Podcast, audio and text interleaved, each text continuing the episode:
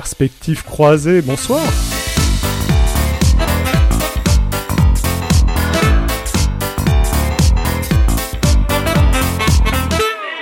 Donc, au menu de cette émission, pendant que Adrien règle ses, ses petits soucis de connexion, Dernier petit souci technique maintenant On- réglé. on va parler euh, de tout un tas de choses. On va commencer par parler de la dernière affaire euh, de Sarkozy, parce que jamais 203, mais aussi jamais 605, euh, ce 506, ou euh, je, je, je sais plus à combien il en est. Ah non, je là, suis est- perdu. Euh, le- Euh, Sarkozy est très très très très très fort pour réussir à se couler lui-même quand il essaye de euh, quand, il essaye de s'en sortir.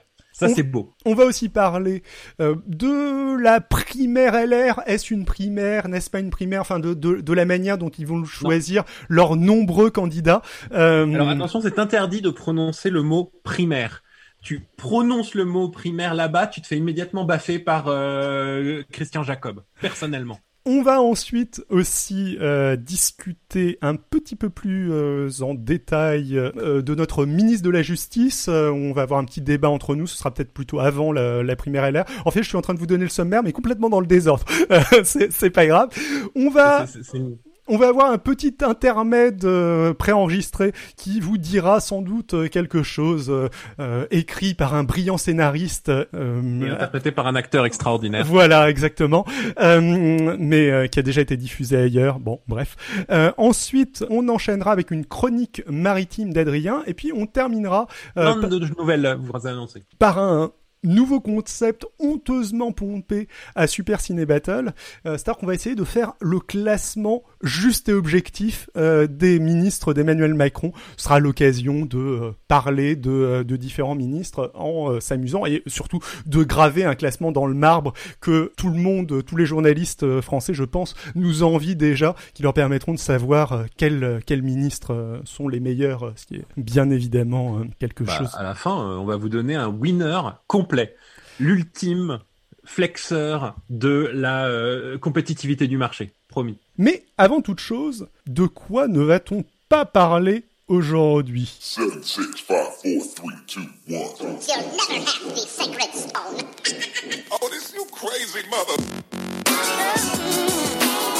On va pas parler des 5% de parlementaires non vaccinés. Bah là, on va pas en parler, mais on imagine déjà les soucis quand ils devront se payer de leur poche un test sanitaire devenu payant tous les jours pour entrer en commission. On va pas non plus parler du référendum sur le climat, mesure phare ultime de la fameuse convention citoyenne. Bah, on peut même dire que personne d'autre n'en parlera parce qu'il vient d'être enterré par les sénateurs de droite. Ce qui donne une magnifique occasion à Macron d'expliquer que ce n'est pas de sa faute si la convention n'aura pas lieu. Le, référendum. Non, mais euh, Hollande avait fait un peu la même avec le, son histoire de révision constitutionnelle dont au bout d'un moment plus aucun parlementaire ne voulait. Euh, tout à fait. Comme quoi, euh, malgré ce qu'on dit, Macron pioche parfois aussi des idées au centre-gauche. Po, po, po On va éviter de parler de CNews aussi, qui vient enfin de laisser s'exprimer quelqu'un de critique vis-à-vis d'Éric Zemmour, son chroniqueur vedette et candidat investi par le patron de la chaîne à la présidentielle. Euh, en effet, le fameux maire de Béziers, Robert Ménard, trouve Eric peut-être un peu trop extrême sur l'islam. Bah, il le trouve trop extrême. Ça l'empêche pas de le soutenir à la présidentielle. Hein. Bah oui, euh, Zemmour veut renommer de force euh, toutes les personnes ayant un nom étranger, tandis que Ménard, lui, veut simplement pouvoir garder un fichier national de tous les enfants ayant un nom musulman. On comprend qu'il y a un clash, mais... euh, Oui. Bon. Mais néanmoins, c'est le genre de truc dans lequel des politiciens responsables sont capables de négocier et de trouver une solution entre eux, tu vois. On, va pas non plus vraiment parler euh, de l'éditeur d'Éric Zemmour qui ne veut pas publier son prochain livre-programme. Bah, oui, a priori, on va pas en parler parce que euh, Albin Michel a abandonné le projet, mais en fait, euh, visiblement d'un commun accord avec Éric Zemmour, après que l'autre n'ait pas respecté son contrat, enfin c'est un peu fumeux, ça lui permet de partir avec un joli pactole de 30 000 euros d'avance de droit d'auteur. Plein de raisons de crier au scandale sur les plateaux TV, quoi. On va éviter de parler de l'Angleterre, tiens aussi, dont le calendrier d'allègement des restrictions au Covid était tellement étalé qu'ils ont finalement atteint la dernière étape de leur déconfinement il y a 3-4 jours. Juste quand la nouvelle vague de variant Delta décolle à fond. On parie pour un nouveau confinement la semaine prochaine hein? Et peut-être dans un mois chez nous. Ou- un couvre-feu, en vrai, je pense. Je- bon. Bah, si, si on va par là, euh, le pass sanitaire, qu'est-ce que c'est sinon un confinement avec juste une dérogation extrêmement facile à obtenir hein. Mm. Enfin, on va évidemment pas parler non plus, euh, ça ce serait tiré sur une ambulance de notre ministre de la Justice mis en examen pour prise illégale d'intérêt par la CJR. Bien sûr que non, on l'accuse d'avoir utilisé ses pouvoirs de ministre pour régler ses comptes personnels avec des juges qu'il avait dans le collimateur. C'est à peine une histoire. On est absolument d'accord. Puis le président lui a renouvelé sa confiance et ne lui demande pas de démissionner.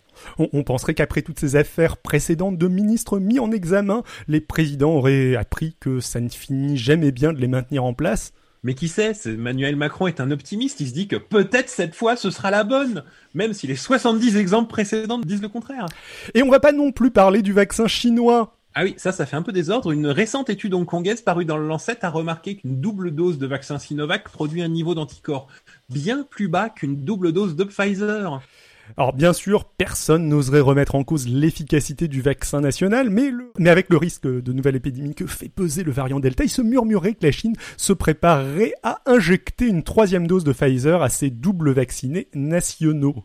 Alors là, ça fait vraiment très très désordre ça.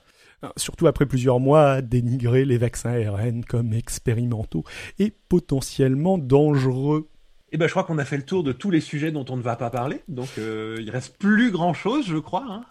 Ouais, euh, alors on va pas en parler, mais bon, il y, y en a un qu'on va qu'on va développer un petit peu plus en vrai avec une petite séquence chat.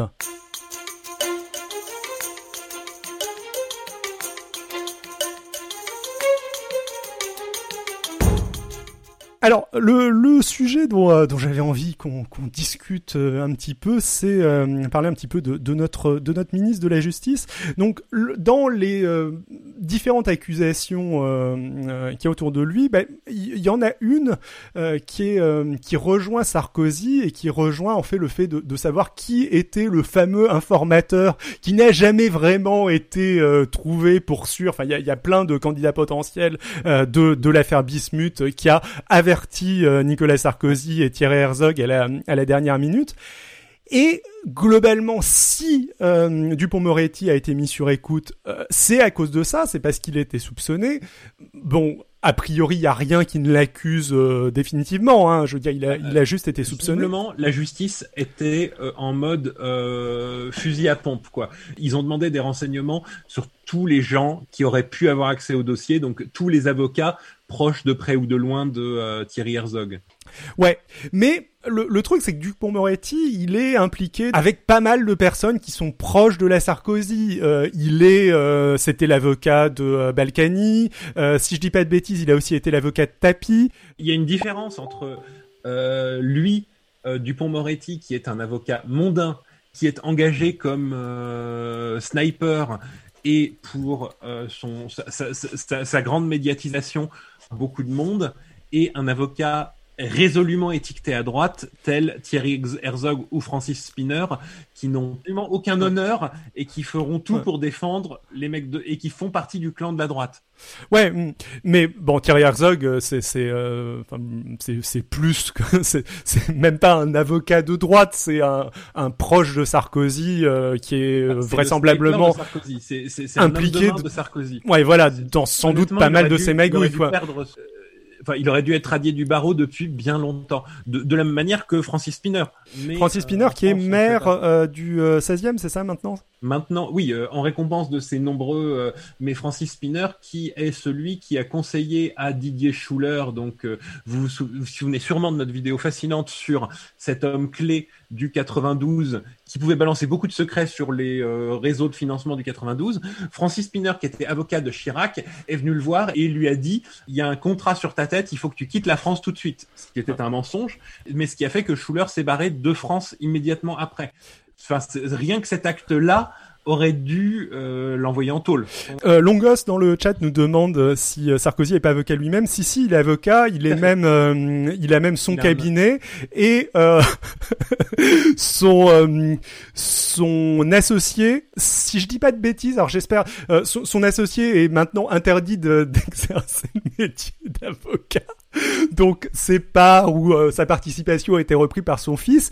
Et pourquoi est-ce qu'il est, euh, on lui a interdit d'exercer le métier d'avocat? À cause de son implication dans une affaire. Je crois que c'est l'affaire Balkany. Euh, si jamais c'est pas l'affaire Balkany, euh, ce serait l'affaire Bismuth. Mais je, je crois que c'est, je crois que c'est que c'est l'affaire Balkany. Je peux, je peux me gourer sur l'affaire, mais c'est assez rigolo de voir que Nicolas Sarkozy est impliqué dans, enfin le l'associé avocat de Nicolas Sarkozy euh, est euh, lui-même impliqué dans des euh, dans des affaires. Sachant que il me semble qu'il y a une histoire assez rigolote que Sarkozy député dans les années 90 continuait son activité d'avocat d'affaires et proposait des solutions de défiscalisation à des people dont certains en seraient sortis ruinés. J'en profite aussi pour reprendre euh, vite fait le, euh, des questions du chat. Je suis désolé, on les a un peu euh, loupés. En tout cas, perso, je les ai un peu loupés dans la mesure où, à chaque fois que je lance un jingle, à l'heure actuelle, ça désactive le chat et ça ne le réactive pas après. Je changerai ça euh, par la suite, mais du coup, c'est un petit peu plus compliqué à suivre.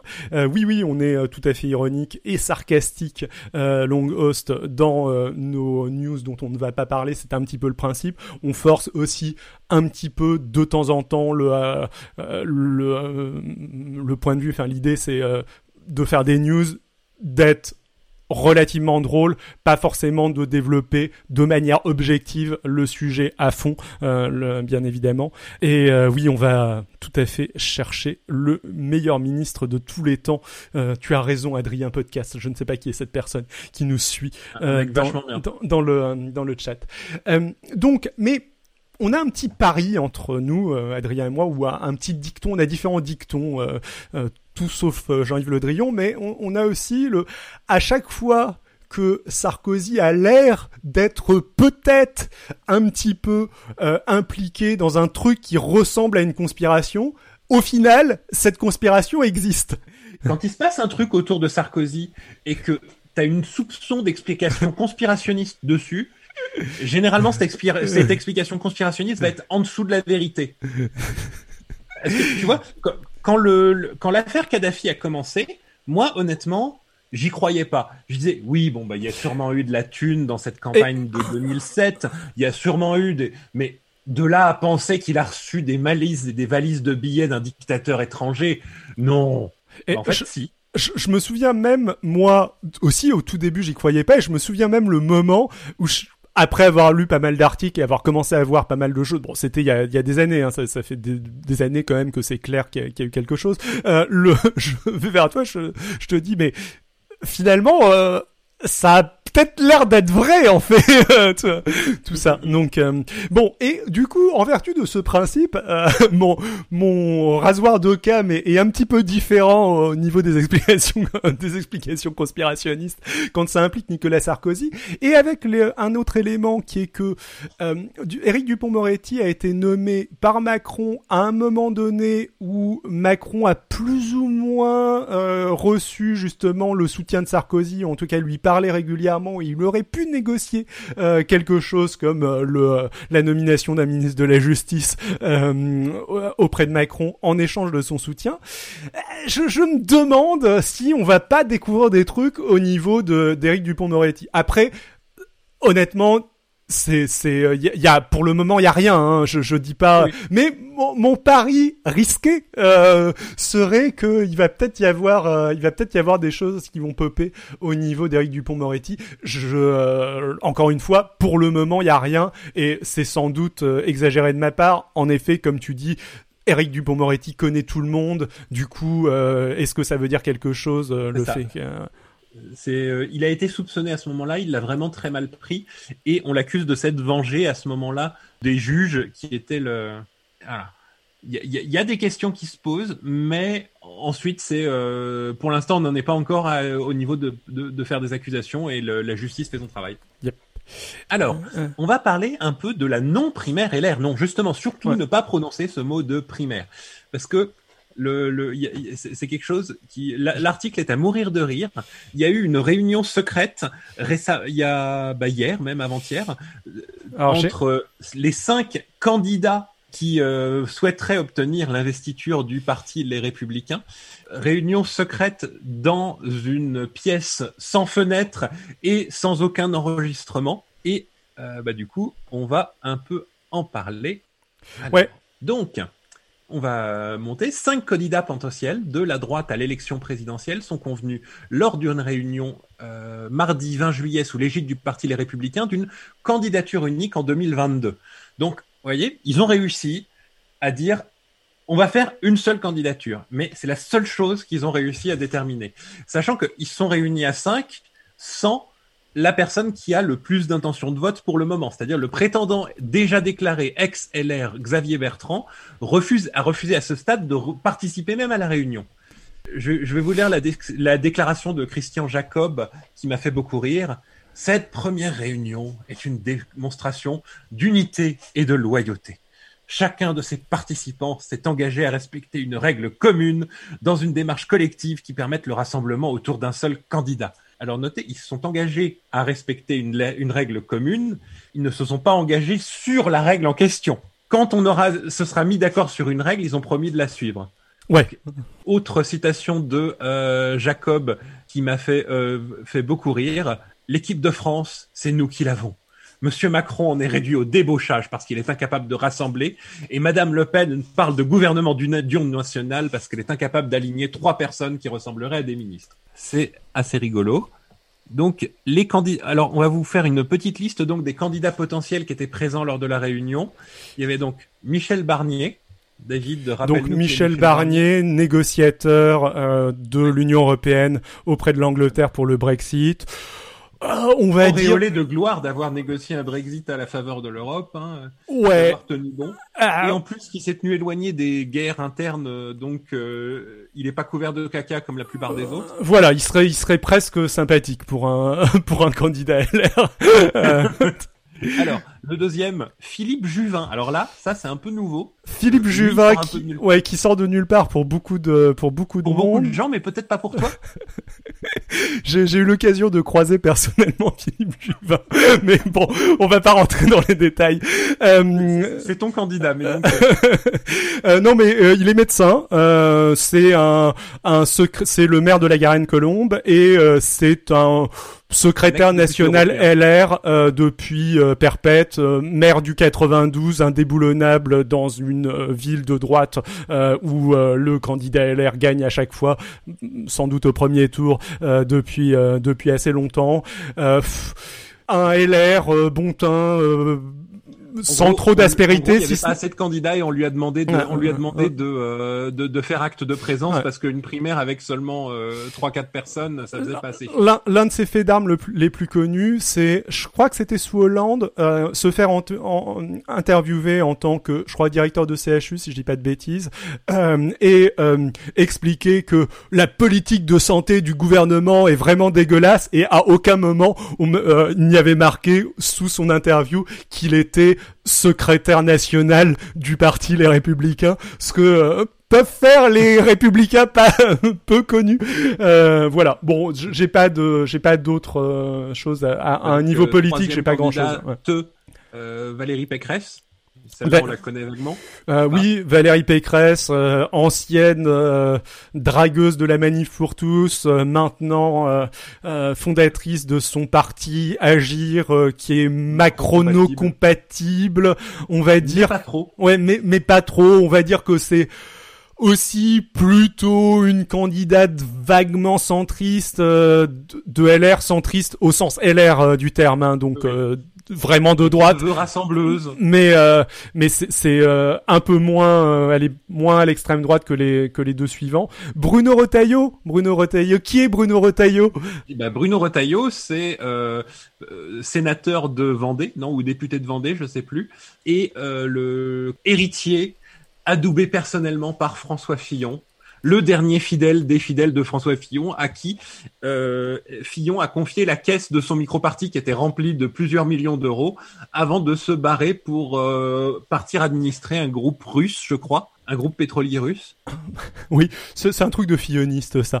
Euh, alors, euh, on, on nous dit dans le chat en effet que c'est euh, libre, euh, Libre. Pécresse. En effet, Euh, ceci dit, je crois qu'elle était aussi associée à Agir à une époque. Je me demande si elle faisait pas partie des euh, fondateurs ou un truc du genre, mais elle s'est peut-être barrée après. Je, je, je sais pas si elle est pas associée aux deux. Je dis peut-être de la merde. En tout cas, en effet, très clairement, libre, c'est son parti à elle, rien qu'à elle, pour sûr. Et peut-être que j'ai dit de la merde en, en disant euh, en disant agir. Euh, le, toutes les nuances elle, en fait. de de LR. euh, Et enfin, il nous reste Laurent Vauquier, Laurent le Wauquiez. tristement célèbre, l'homme qui a pas réussi à garder son parti, à, rester président du parti plus d'un an. avec pourtant euh, une bonne technique de plus à droite que moi, tu meurs. Euh, Oui. Laurent Wauquiez qui, euh, souvenez-vous, s'était s'était fait connaître en, en luttant contre Adopi. C'était un autre temps, une, une époque où, où il avait presque l'air sympathique. Euh, Bon, euh, disons que euh, il y, en- il y en a quelques-uns qui ont aucune chance. Enfin, j'imagine euh, que euh, Philippe Juvin va pas gagner. Euh, je pense que Bruno Retailleau non plus. Euh, j'imagine que ça se joue entre euh, Bah, Vauquier, Barnier et euh, Pécresse, si jamais Bah, il y ça avait dépend. effectivement Alors- une élection. ça, ça dépend selon les méthodes dont on va faire euh, le dont, dont sera cette élection. Et d'ailleurs, justement, on y vient dans l'article. Donc, les candidats potentiels se sont éclipsés à l'issue de la rencontre qui a duré deux heures dans un hôtel près de l'Opéra Garnier après avoir posé pour une photo de groupe loin des caméras. Il y avait beaucoup plus d'amitié que de tension ou d'amertume à cette rencontre, cette félicité Monsieur Leonetti. Ce qui, moi, me semble pas un compliment. Parce que, du coup, s'il y avait beaucoup d'amitié, mais il y avait aussi énormément de tension et d'amertume, euh, je- j'ose pas trop imaginer. Aussi, s'ils n'ont pas réussi à faire poser tout le monde devant une caméra, c'est que c'était pas top. Et donc, qu'est-ce qui a été décidé? Donc, hormis le principe d'une candidature unique, les responsables de la droite ont posé quelques jalons en vue d'une éventuelle primaire selon Monsieur Jacob. Et ce, malgré ses réticences sur le processus, synonyme pour lui de, et c'est une citation de lui, machine à perdre. Le, le- le parti a fixé au 25 septembre comme date butoir pour que les candidats s'entendent. Si cette hypothèse optimiste ne se, réalisera, ne se réalise pas, un congrès décidera à l'automne d'un processus de départage. Ce processus de sélection, alors attention, on dit processus de sélection, on ne dit pas primaire. Ça n'a rien à voir, Adrien. Absolument Rien à voir. rien à voir. sera alors engagé et ouvert à l'ensemble des militants et sympathisants de la droite et du le- le maire de la Garenne-Colombe, Haute-Seine, Philippe Juvin, a souhaité à l'issue de la rencontre que Xavier Bertrand, qui s'est déjà déclaré candidat à l'Élysée, participe à la compétition. Et donc, on va reciter Monsieur Eleonetti. Malgré son talent et sa détermination, Xavier Bertrand ne pourra pas gagner seul non plus. J'ai- J'aime bien comme la droite a toujours tendance à parler de talent quand ils sont en train d'essayer de euh, forcer une candidature euh, que, dont personne ne veut. C'était euh, quand, ils essayaient de placer euh, Jean Sarkozy, le fils, à la tête de la présidence de la défense. T'avais tous les ténors de la droite qui venaient en parlant de talent et de créativité. Ah bah c'est parce que euh, avant ça c'était même à hum, l'élection euh, à la mairie de Neuilly-sur-Seine où il a été Oui. brièvement brièvement pressenti et où il s'est euh, globalement le, le candidat dont le nom m'échappe qui était le, le candidat officiel de Sarkozy qui est un mec qui s'est fait atomiser par la suite euh, le, euh, Je trouve. était en train de perdre euh, sur le point d'être battu par Fromentin et euh, Jean Sarkozy est un instant arrivé, enfin après, bon, au final, Jean Sarkozy a surtout planté un couteau dans le dos du candidat, de- du, du candidat officiel de son père pour finalement soutenir euh, Fromentin pour que ça ait l'air pas trop d'une défaite. Euh, voilà. Mais il y, a, eu un moment où, euh, en effet, on le, on le sentait euh, comme, euh, comme un candidat de rassemblement potentiel. Pour bien situer Michel Barnier, euh, ce, ce sauveur euh, venu de- d'Europe euh, pour ré- réunir LR, il a déclaré il nous faut un candidat unique, pas un candidat solitaire. En sortant de la, en sortant de la réunion. Moi, ce qui me fait le plus euh, rire, mais c'est peut-être, t'as, t'as sans doute d'autres choses dont tu dont aimerais parler avant, c'est euh, la déclaration de Copé tout à la fin. Euh, On y arrive, on y arrive, on y arrive. Donc, de son côté, Xavier Bertrand entend se poser en rassembleur de sa famille politique au risque d'engager le bras de fer avec son ancien parti. J'ai une responsabilité particulière. À moi de conduire ce rassemblement en restant sur une ligne qui est la mienne. Donc, le rassemblement, mais autour de moi et sans négociation. Donc, euh, d'après les euh, sondages récents, il semble le mieux placé pour l'instant de tous les candidats LR, avec 18% d'intention de vote selon un sondage du 4 juillet, contre 14% pour Valérie Pécresse et 13% pour Laurent Wauquiez. Ceci dit, Il demeure très loin dans le même sondage de Emmanuel Macron à 24 et Marine Le Pen à 26. Alors, ceci étant dit, c'est- je, je comprends qu'il puisse y croire. Euh, Ah, il le- peut y croire, il peut y croire, il a parfaitement raison. Ouais. Et euh, il veut euh, forcer la main, il a bien... Enfin, stratégiquement, c'est pas une mauvaise idée. Par contre, ça peut aussi couler toutes les chances de LR de gagner... euh, Oui, bah, de toute façon, si jamais il se, euh, si jamais il se- si jamais il y a à la fois une candidature de Bertrand et une candidature à LR, c'est sûr que c'est mort, mais je pense que ce sera pas le cas. Enfin, ils vont jouer au chicken game. euh, en, Oui. enfin, vu qu'il y aura en plus, on, on sait qu'il y aura une candidature de Zemmour à ce stade. C'est plus un, un- un- enfin une hypothèse. euh, Enfin, il va ah, tout le- faire. euh, le- LR est capable de le faire, hein. Simplement pour rappeler qu'ils existent. deux candidats LR plus, enfin, deux, un candidat XLR. Euh, un, Nicolas Dupont-Aignan, en plus... Ah oui, non, mais ça va être le bordel, cette, euh, cette élection. Je, ceci dit, j'aimerais vraiment bien, hein, moi, qui, qui se, qui se passe, euh, qui se passe, à- qu'il y ait 25 euh, candidats entre le, la ligne euh, extrême droite et droite extrême, mais euh, ce sera, Bah, ce ceci sera dit, parfait. euh, Macron l'a fait et ça l'a bien servi. Hein. Et comme il disait, euh, le, les primaires, c'est un peu un piège. Les primaires, j'aimais beaucoup sa métaphore euh, très euh, révélatrice de sa classe sociale. De les primaires, c'est un peu le combat de vachette du dimanche. C'est pas le mec qui a gagné le combat de vachette qui va gagner à la corrida ensuite. C'est une métaphore de Macron, ça? C'est Macron qui a expliqué pourquoi les primaires c'était de la merde. D'accord. Et c'est- un peu euh, venu d'une autre époque, mais c'était drôle. Mais ce cavalier seul fait grincer des dents à droite l'homme ou la femme providentielle que certains espéraient ne s'est pas imposé, ont affirmé Valérie Pécresse, Laurent Wauquiez et Bruno Retailleau, ainsi qu'Hervé Morin, les centristes. Alors quand on met Hervé Morin, les centristes, euh, entre parenthèses, ça veut pas dire que toutes ces personnes sont centristes. hein. C'est juste Hervé Morin apparti- appartient au parti Les Centristes, qui est une euh, nouvelle euh, succès d'année de, de des radicaux de droite ou enfin le ou de de l'UDF de l'UDI euh, ce genre de choses qui a, qui a changé de nom un certain nombre euh, un certain nombre de fois de toute façon Hervé Morin est à peu près la seule figure connue qui reste là-bas euh, je pense voilà enfin le, la, la différence enfin c'est très surprenant qu'ils aient pas rejoint euh, le, le gouvernement eux, mais bon Euh, dans une tribune au Figaro parue le 5 juillet euh, tous les cartes réclament l'organisation d'une primaire dès que possible, bien sûr. Absolument. Et donc, autre citation de Monsieur Barnier juste après. Aucun de ceux qui veulent le soutien de cette famille politique ne se remettrait de ne pas participer, d'être en dehors de ce jeu collectif. Lui souhaite trouver une méthode, notez bien, une méthode, parce que les primaires ne sont pas la seule solution. J'espère qu'on pourra s'en passer grâce à un travail collectif entre nous. On peut trouver un chef d'équipe sans forcément aller vers une période de querelle, de division, de surenchère, comme l'ont été les primaires dans le passé, fait valoir l'ancien ministre de Jacques Chirac. La direction de LR, elle, est très réticente à organiser une primaire synonyme, selon elle, de machine à perdre, en relançant les écuries et les rancœurs. Pour l'ancien ministre, Jean-François Copé, ancien euh, premier secrétaire du parti, euh, enfin le président du parti, euh, la primaire est un piège et une idée dangereuse qui profiterait mécaniquement à Laurent Wauquiez, a-t-il dit au JTT le 11 juillet. Et j'ai- j'aime bien l'idée que Copé met en parallèle le fait que c'est une idée dangereuse.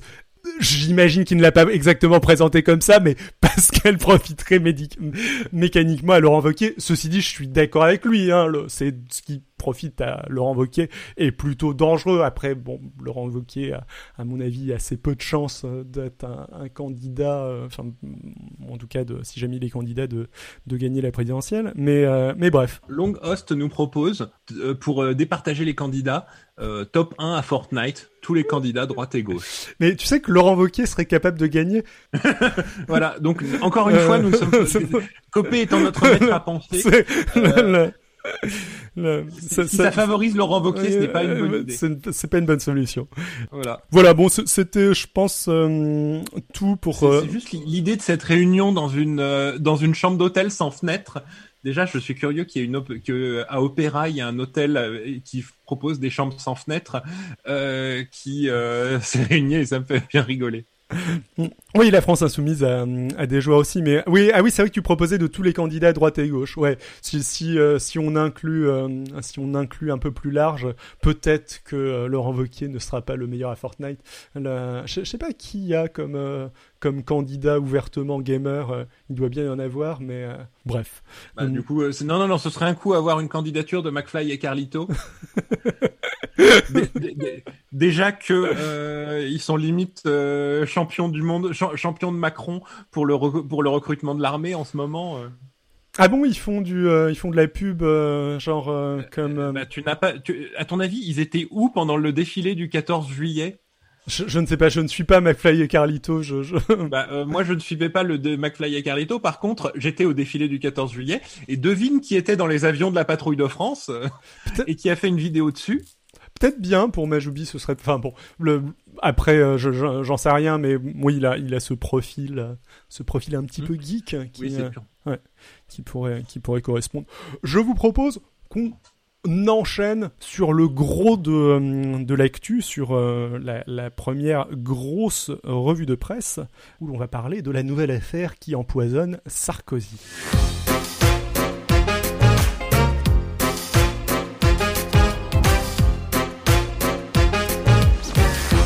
Donc, quand il y en a plus, il y en a encore euh, avec euh, avec Nicolas Sarkozy. Donc, il y avait l'affaire libyenne, il y avait l'affaire Bismuth, qui était une affaire où euh, Nicolas Sarkozy essayait de se renseigner euh, de, de l'évolution de ces affaires euh, en, en ayant un mouchard chez les juges. Euh, l'affaire libyenne, affaire de financement, etc. Et il manquait de la subordination de témoins dans les Ah oui, non mais et, pas de la propre en plus, de la vraiment sale avec euh, une équipe envoyée à l'international, euh, du euh, de la corruption de juges, de l'utilisation de la justice étrangère pour pouvoir faire passer des pots de vin. On est vraiment dans le très très grave et on va, on va le venir, mais il y a des chances que ça remonte jusqu'à Sarkozy cette fois. En tout cas, plein de ses potes vont s'en prendre plein la gueule là. Ouais, et des potes qui sont pas tant que ça habitués à s'en prendre plein la gueule d'ailleurs. Enfin, c'est pas euh, c'est pas tout à fait les mêmes noms que d'habitude. C'est un peu de l'équipe B. Ouais. C'est- pas des pros du euh, de l'en- de l'entourloupe international visiblement. Sarkozy commence à manquer de potes pour compétents. Ce- ceci dit, euh, Guéant, tu considères que c'est l'équipe A, toi? Guéant, c'était pas de bol, c'était un mec de l'équipe D qui, euh, sur un malentendu, s'est retrouvé en promotion en première ligue et il faisait très bien, mais personne ne, s'est rendu compte à quel point il était mauvais. Alors, trop, qu'il soit trop tard. Euh, du coup, bah, euh, donc on se base euh, sur un article de Mediapart, comme d'habitude par Fabrice Arfi et Karl Lask je, et Antoine Rouget. Antoine Rouget, c'est un nom connu. Karl Lask, ça me dit rien, mais peut-être est-il aussi assez connu niveau journaliste d'investigation de Mediapart. Et donc, bon, on va vous lire. Ouais. La quasi-intégralité de l'article, hein, ça résume tout. On développera deux trois trucs euh, au passage, mais euh, globalement tout est dans l'article. N'hésitez pas à vous abonner à Mediapart. C'est Mm. en tout cas très intéressant pour ceux qui suivent les euh, affaires concernant Sarkozy. Je te propose de lire les, les passages en bleu, Adrien. Très Tu- bien. Et donc, à ce jour, cinq personnes sont mises en examen pour subornation de témoins. Association de malfaiteurs, parmi desquels la femme d'affaires Michel Marchand, patronne de l'agence de paparazzi Best Image et amie intime des couples Sarkozy, et Macron. Souvent présentée comme la papesse de la presse People, celle qui est surnommée Mimi Marchand est aujourd'hui placée en détention provisoire dans le cadre de cette enquête. Donc elle est accusée euh, d'avoir influencé les déclarations d'un témoin. On va y revenir, mais le témoin en question, c'est le D'avoir fameux mis en place une entreprise. Ouais. Euh, ouais.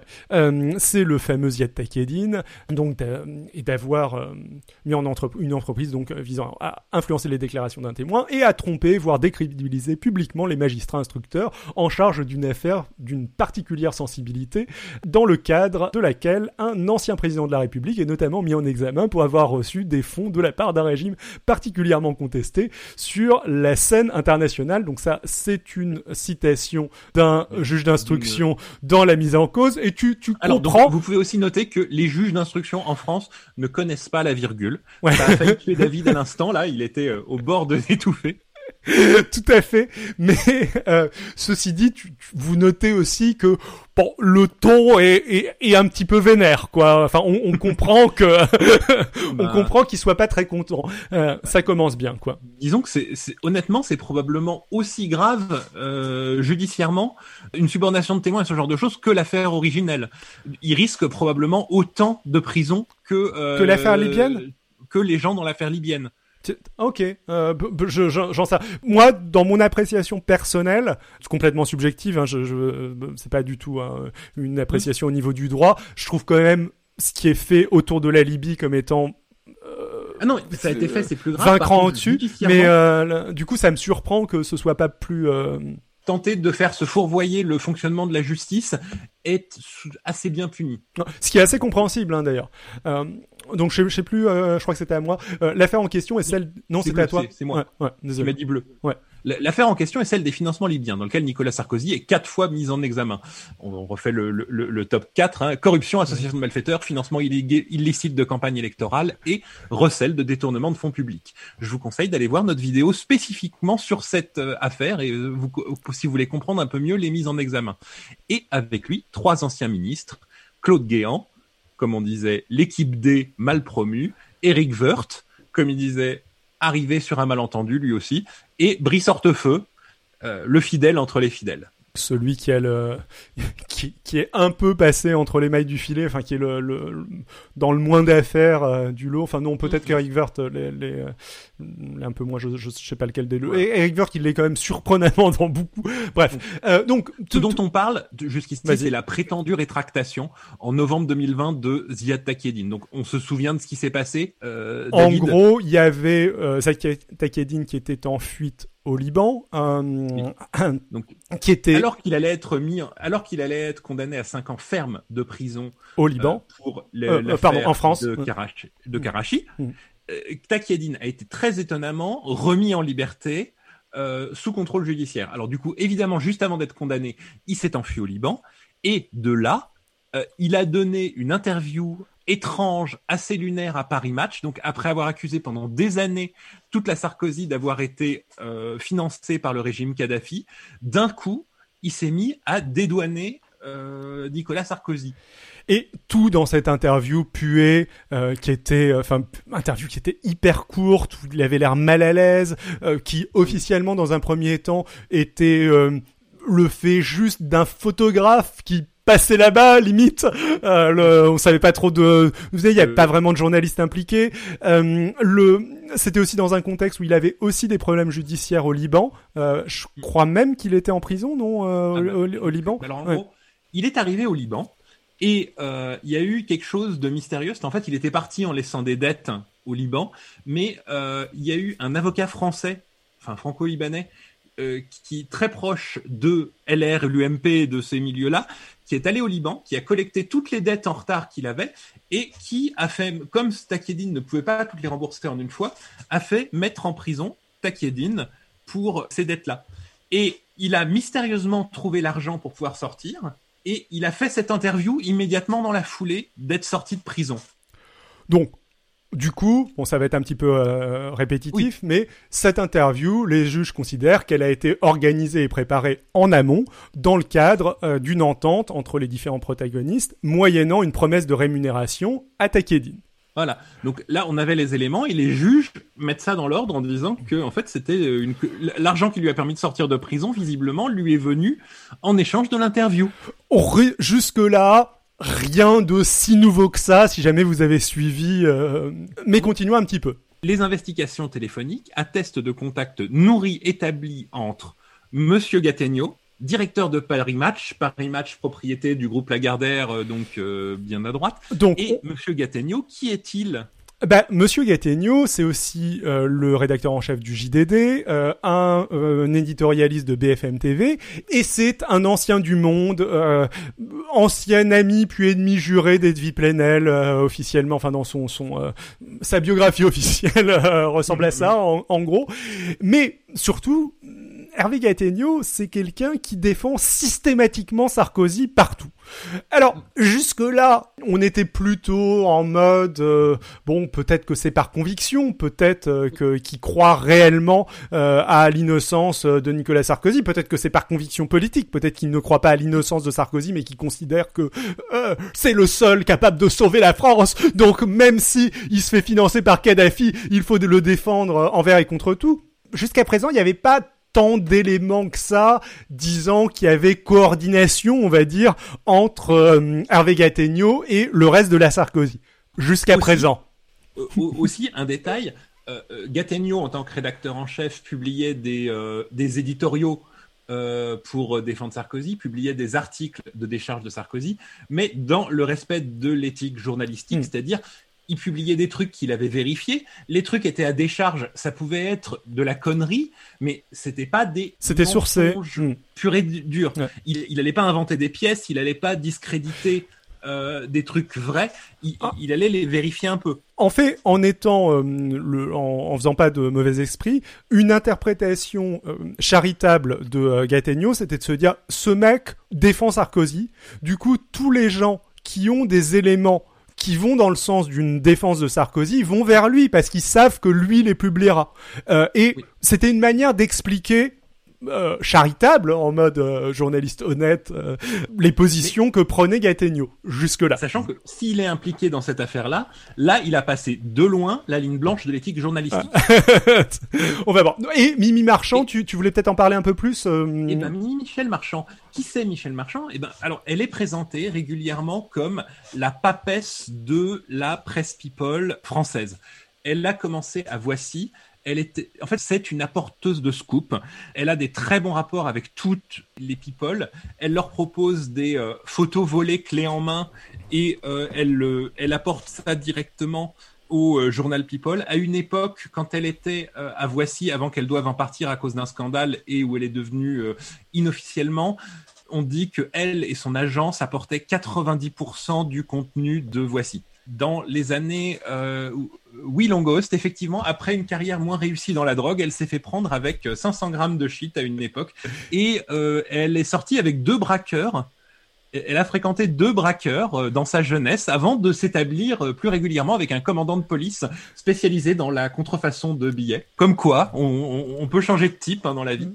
Mais donc, euh, c'est une grande experte de la communication.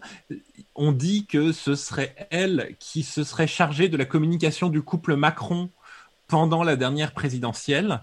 C'est une amie personnelle de Sarkozy depuis très très longtemps. Elle est euh, au club des gros donateurs de l'UMP. Le, rien que le nom de ça me fait mourir. Donc, Détail important sur la relation entre Gattegno et Mimi Marchand. Euh, Gattegno a été nommé directeur de Paris Match à une époque où euh, Paris Match commençait à avoir des problèmes de vente et de choses. Et euh, il est venu, il a été présenté comme quelqu'un qui allait relancer Paris Match et surtout diminuer la dépendance de Paris Match envers Mimi Marchand. Les statistiques, là, elles sont moins officielles, euh, on les prend avec une louche près. C'était que avant l'arrivée de Gattegno, 60% des unes de Paris Match étaient fournies clé en main par Mimi Marchand, donc euh, il n'y avait, aucun contrôle journalistique de la société des journalistes dessus. Euh, visiblement, c'est pas ce qui s'est passé. Tandis que Hervé Gattegno, lui, il contrôle euh, Paris Match. Il contrôle que euh, Paris Match ne publie que des trucs qui défendent Nicolas Sarkozy, tel tel point que les journalistes s'en plaignent. Mais euh, bref, euh, je, te, laisse continuer la lecture. Les, écoutes téléphoniques indiquent qu'il y a eu des contacts entre eux au cours de l'automne 2020, et cette dernière reconnaît d'ailleurs avoir effectivement apporté l'affaire à Paris Match, notent les magistrats. La, police judiciaire a d'ores et déjà établi que des dizaines de milliers d'euros étaient parvenus au réseau Takiedine au Liban au moment de sa rétractation miracle. Des promesses financières chiffrées celles-là en millions d'euros ont également été formulées selon l'enquête. Donc euh, ça pue quoi. Clairement. De nouveaux documents et témoignages obtenus par Mediapart montrent aujourd'hui que toute l'opération Takiedine, pilotée par Michel Marchand et un certain Noël Dubus, dont on va parler un petit peu plus tard, euh, avait finalement comme objectif de coller en tout point à la stratégie de défense de Nicolas Sarkozy depuis 9 ans dans ce dossier, qui pourrait se résumer à Ziad Takiedine menteur, Mediapart faussaire, juge manipulateur. Au-delà de la fausse rétractation de Takedine, l'enquête judiciaire se concentre aujourd'hui sur un deuxième épisode de l'affaire qui a suivi la publication en novembre 2020 de l'entretien donné à Paris Match par l'intermédiaire. Cela concerne un document écrit daté du 12 décembre, juridiquement baptisé Sommation interpellative, dans lequel Ziad Takedine affirme, cette fois devant notaire, que c'est le juge français Serge Tourner qui lui aurait sciemment demandé d'accuser à tort Nicolas Sarkozy en échange de la restitution de certains biens immobiliers saisis. Une pure calomnie sur laquelle a toutefois donné du crédit Nicolas Sarkozy lui-même qui a fait l'objet d'un long reportage fin décembre dans Paris Match sous le titre Exclusif, Takedine accuse ses juges. D'après l'enquête, euh, l'épisode de la sommation interpellative a été lancé à la suite de la publication de l'entretien à Paris Match parce que celui-ci n'avait pas été repris en procédure par les juges en charge de l'affaire Sarkozy-Kadhafi.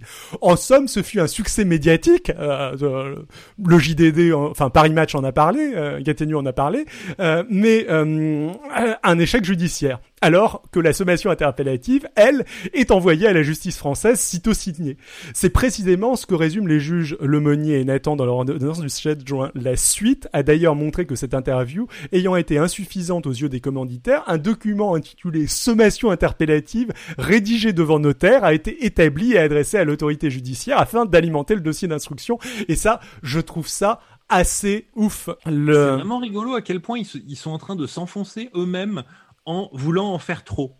Ben, je trouve ça assez ouf aussi le, le côté malfaiteur qui sont pas confiance euh, entre eux Oui, et donc qui eux. sont qui sont obligés de d'aller euh, rédiger un truc euh, devant notaire pour être sûr que le complot aura bien lieu. Enfin, c'est c'est c'est assez drôle et globalement, enfin à ce stade, euh, il me semble assez évident que euh, Takedine déteste Sarkozy. Enfin, il, il, il considère qu'il s'est fait lâcher par la par la Sarkozy et euh, clairement il, il leur en veut. Ça se sent dans sa déclaration, ça se sent dans les interviews qui, qui ont eu après en mode mais euh, en fait vous avez raconté n'importe quoi, euh, plus personne ne, ne, ne va jamais vous croire et euh, Takedine qui répond bon je m'en fous, euh, enfin le- le- je suis plus à ça après. Takedine a encore Ouais. changé de version. Hein, Ouais. Je sais plus si on vous l'a précisé, Oui. mais il a re, re, re- euh, à- dans, sa dernière version, il, n'aurait pas directement donné à aucun moment d'argent à Sarkozy, euh, mais il a quand même de forts soupçons qu'il y a eu financement de euh, l'UMP, enfin de la campagne de, Sarkozy par euh, Kadhafi. L'affaire est d'autant plus embarrassante que des versions de la sommation interpellative ont circulé entre plusieurs mises en examen dans l'affaire de subornation de témoins et association de malfaiteurs avant même qu'elle soit soumise à Ziad Takedine. Les questions de la dite sommation ont même été retrouvées dès le 16 novembre 2020 dans le téléphone de Michel Marchand qui, interrogé en garde à vue sur les faits, a répondu « Je n'ai pas une vraie explication ». Le document avait été envoyé, lui avait été envoyé par un homme qui a fait le lien entre elle et Noël Dubu, celui qui a géré toute l'opération Takedine en France et au Liban. Donc là, on remonte, quelqu'un leur a écrit ce qu'il fallait que Takedine dise. Donc ça prouve bien à quel point Takedine était euh, sincère et euh, spontané. dans sa déclaration. Euh, comme Mediapart l'a déjà rapporté, Noël Dubius a indiqué en garde à vue que les réponses données par Ziad Kedin aux questions de la sommation étaient retravaillées après avoir été transmises par Mimi Marchand à des tierces personnes. C'est un peu ce que tu viens de dire, enfin ça, euh, correspond à peu près à la même chose. L'enquête euh, judiciaire cherche aujourd'hui à déterminer si l'avocat de Nicolas Sarkozy, me, maître Thierry Herzog, dont le nom revient avec insistance dans le dossier, a pu faire partie des personnes concernées.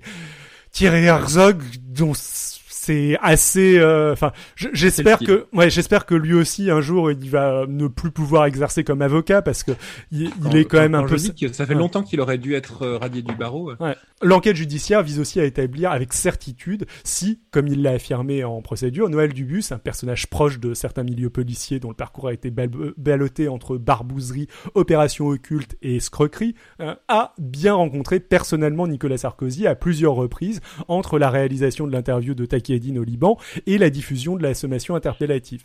Plus troublant encore, bon, pas forcément d'accord avec le plus troublant encore, mais vas-y. Bah, donc des photos de dédicaces du dernier livre de Nicolas Sarkozy à l'adresse de Noël Dubu, Dubu et de proches ont été retrouvées par les enquêteurs.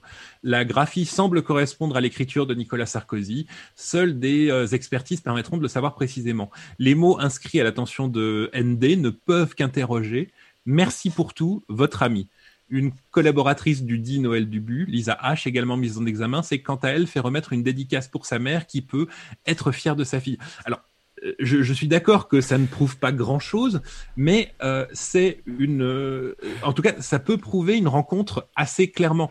Et du coup, il va falloir expliquer euh, pourquoi il a ces, à quelle occasion cette rencontre s'est faite et pourquoi deux personnes euh, liées dans cette affaire ont des dédicaces personnelles euh, pile cinq jours après la signature du, euh, du truc en question au Liban. Je, je suis d'accord, ça, ça prouve que vraisemblablement ils ont été en contact. Mais Oui, moi, c'est le, c'est reste qui est de- le de plus incroyable. Convoquer Sarkozy et de lui demander euh, pourquoi et de chercher des témoins de cette rencontre. Voilà le, le merci pour les valises de euh, Long Host. Ça, ça aurait été plus troublant encore. Oui, mais c'est- un Mais- très bon élément euh, Oui, judiciaire de- d'avoir retrouvé ça. Sachant que, du coup, alors qu'on les a interrompus, la suite de l'opération était déjà lancée. Hein. Parce que ça, en fait, c'est la partie qui était déjà un petit peu connue et euh, limite c'est la partie la moins grave. J'exagère peut-être un petit peu en disant c'est la c'est la partie la moins grave, mais euh, il y a il y a mieux ou euh, il y a au niveau à la suite. L'opération pour dédouaner Nicolas Sarkozy dans l'affaire ne s'arrêtait pas à la prétendue rétractation de Takedine et à sa sommation interpellative. Une autre étape, à laquelle ont travaillé d'arrache-pied Michel Marchand et Noël Dubus, devait consister à produire un témoignage d'un mystérieux officiel libyen affirmant qu'un document embarrassant révélé en 2012 par Mediapart était un faux. Il s'agit d'une vieille obsession de Nicolas Sarkozy. Dans cette affaire, à trois reprises et jusque devant la Cour de cassation, la justice a donné raison à Mediapart face à l'ancien euh, président de la République. Alors je crois que c'est le, le projet de paiement signé par un ministre de Kadhafi auquel ils font, euh, euh, ils font ré- référence. Je crois pas que ce soit les notes de Choukri Ghanem. Il y en, il y en a Non. plusieurs, hein, des documents. non, euh, c'est le ouais. voilà. Ouais. Et euh, je vous conseille vraiment de regarder notre ancienne vidéo sur où on détaille les euh, les mises en examen de Nicolas Sarkozy et particulièrement l'association de malfaiteurs, parce que en fait, effectivement, sans ce document, sans le témoignage de Takiedine, l'association de malfaiteurs, qui est le, le truc le plus grave sur lequel il pouvait tomber, a des chances de ne pas pouvoir être établi euh, judiciairement. Donc, Pour info- pas une stratégie stupide. Ouais. Pour, pour info, la vidéo en question dont tu parles n'est pas sur euh, Perspective Croisée, mais sur euh, la chaîne YouTube Xilcast, hein, vu que c'était, euh, elle a été antérieure à Perspective Croisée. Le- si des gens veulent la, la chercher et ne l'ont pas vue. Afin de décrocher le nouveau témoignage, ça c'est vraiment énorme, miraculeux en faveur de Nicolas Sarkozy, il était question que tout un réseau autour de Noël Dubu s'active au Liban, moyennant finance pour faire libérer l'un des fils Kadhafi qui est emprisonné, Hannibal Kadhafi, en échange de quoi le dit officiel libyen donnerait quitus de à l'ancien président français sur le document révélé par Mediapart.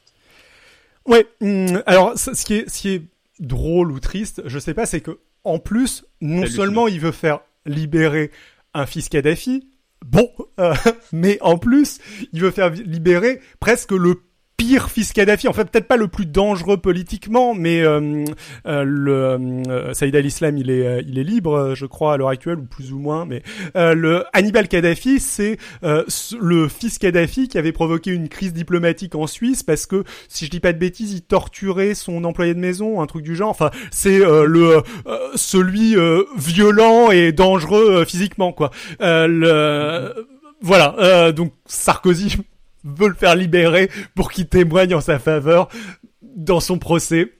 What the fuck? Mais euh, bref, enfin vraisemblablement, on va dire que c'est pas non plus euh, sûr et certain. Je laisse continuer. Euh, il s'est aussi fait choper à battre sa femme, mais euh, dans un hôtel euh, londonien, il me semble. Et euh, le, le, alors que les flics arrivaient, les trois gardes du corps ont bloqué la porte le temps qu'ils finissent de la taper. Ah, je, je l'avais pas celle-là, mais euh, ouais, euh, le... ok.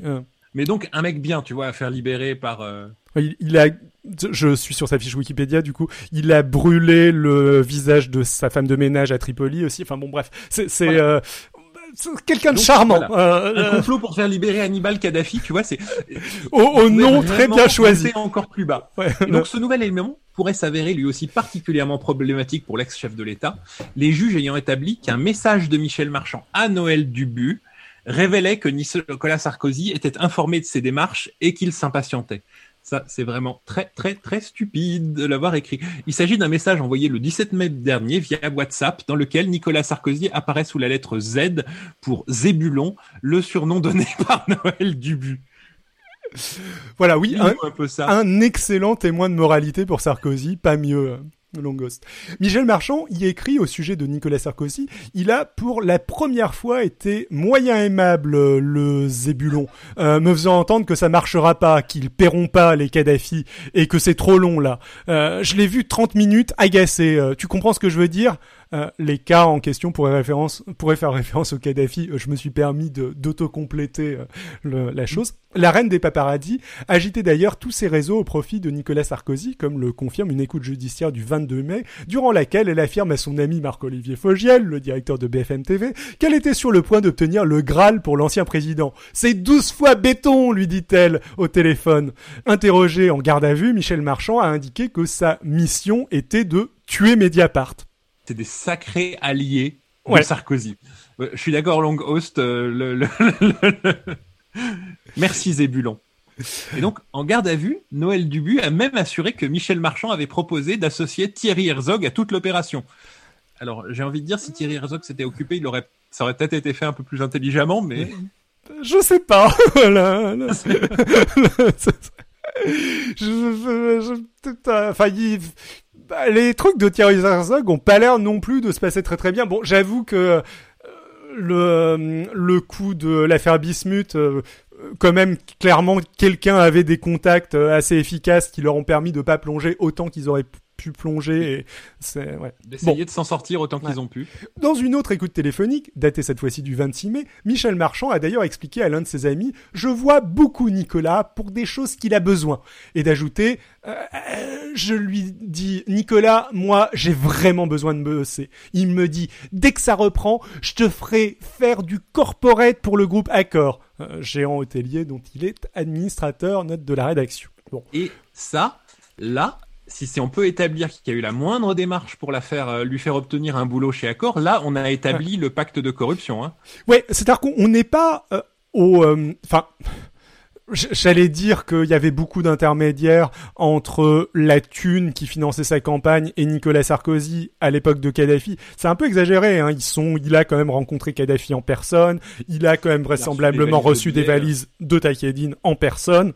Non, il y a, y a des trucs où il s'est mouillé directement, mais généralement il passait par Guéant, il passait par euh, qui lui-même euh, passait par euh, euh, le- Alexandre euh, ou euh, Ziad Takedine. Enfin, souvent il y avait deux niveaux de- d'intermédiaires au moins euh, entre eux. Mm. Euh, là, euh, apparemment, euh, il passe son coup de fil euh, direct à Michel Marchand. Bon.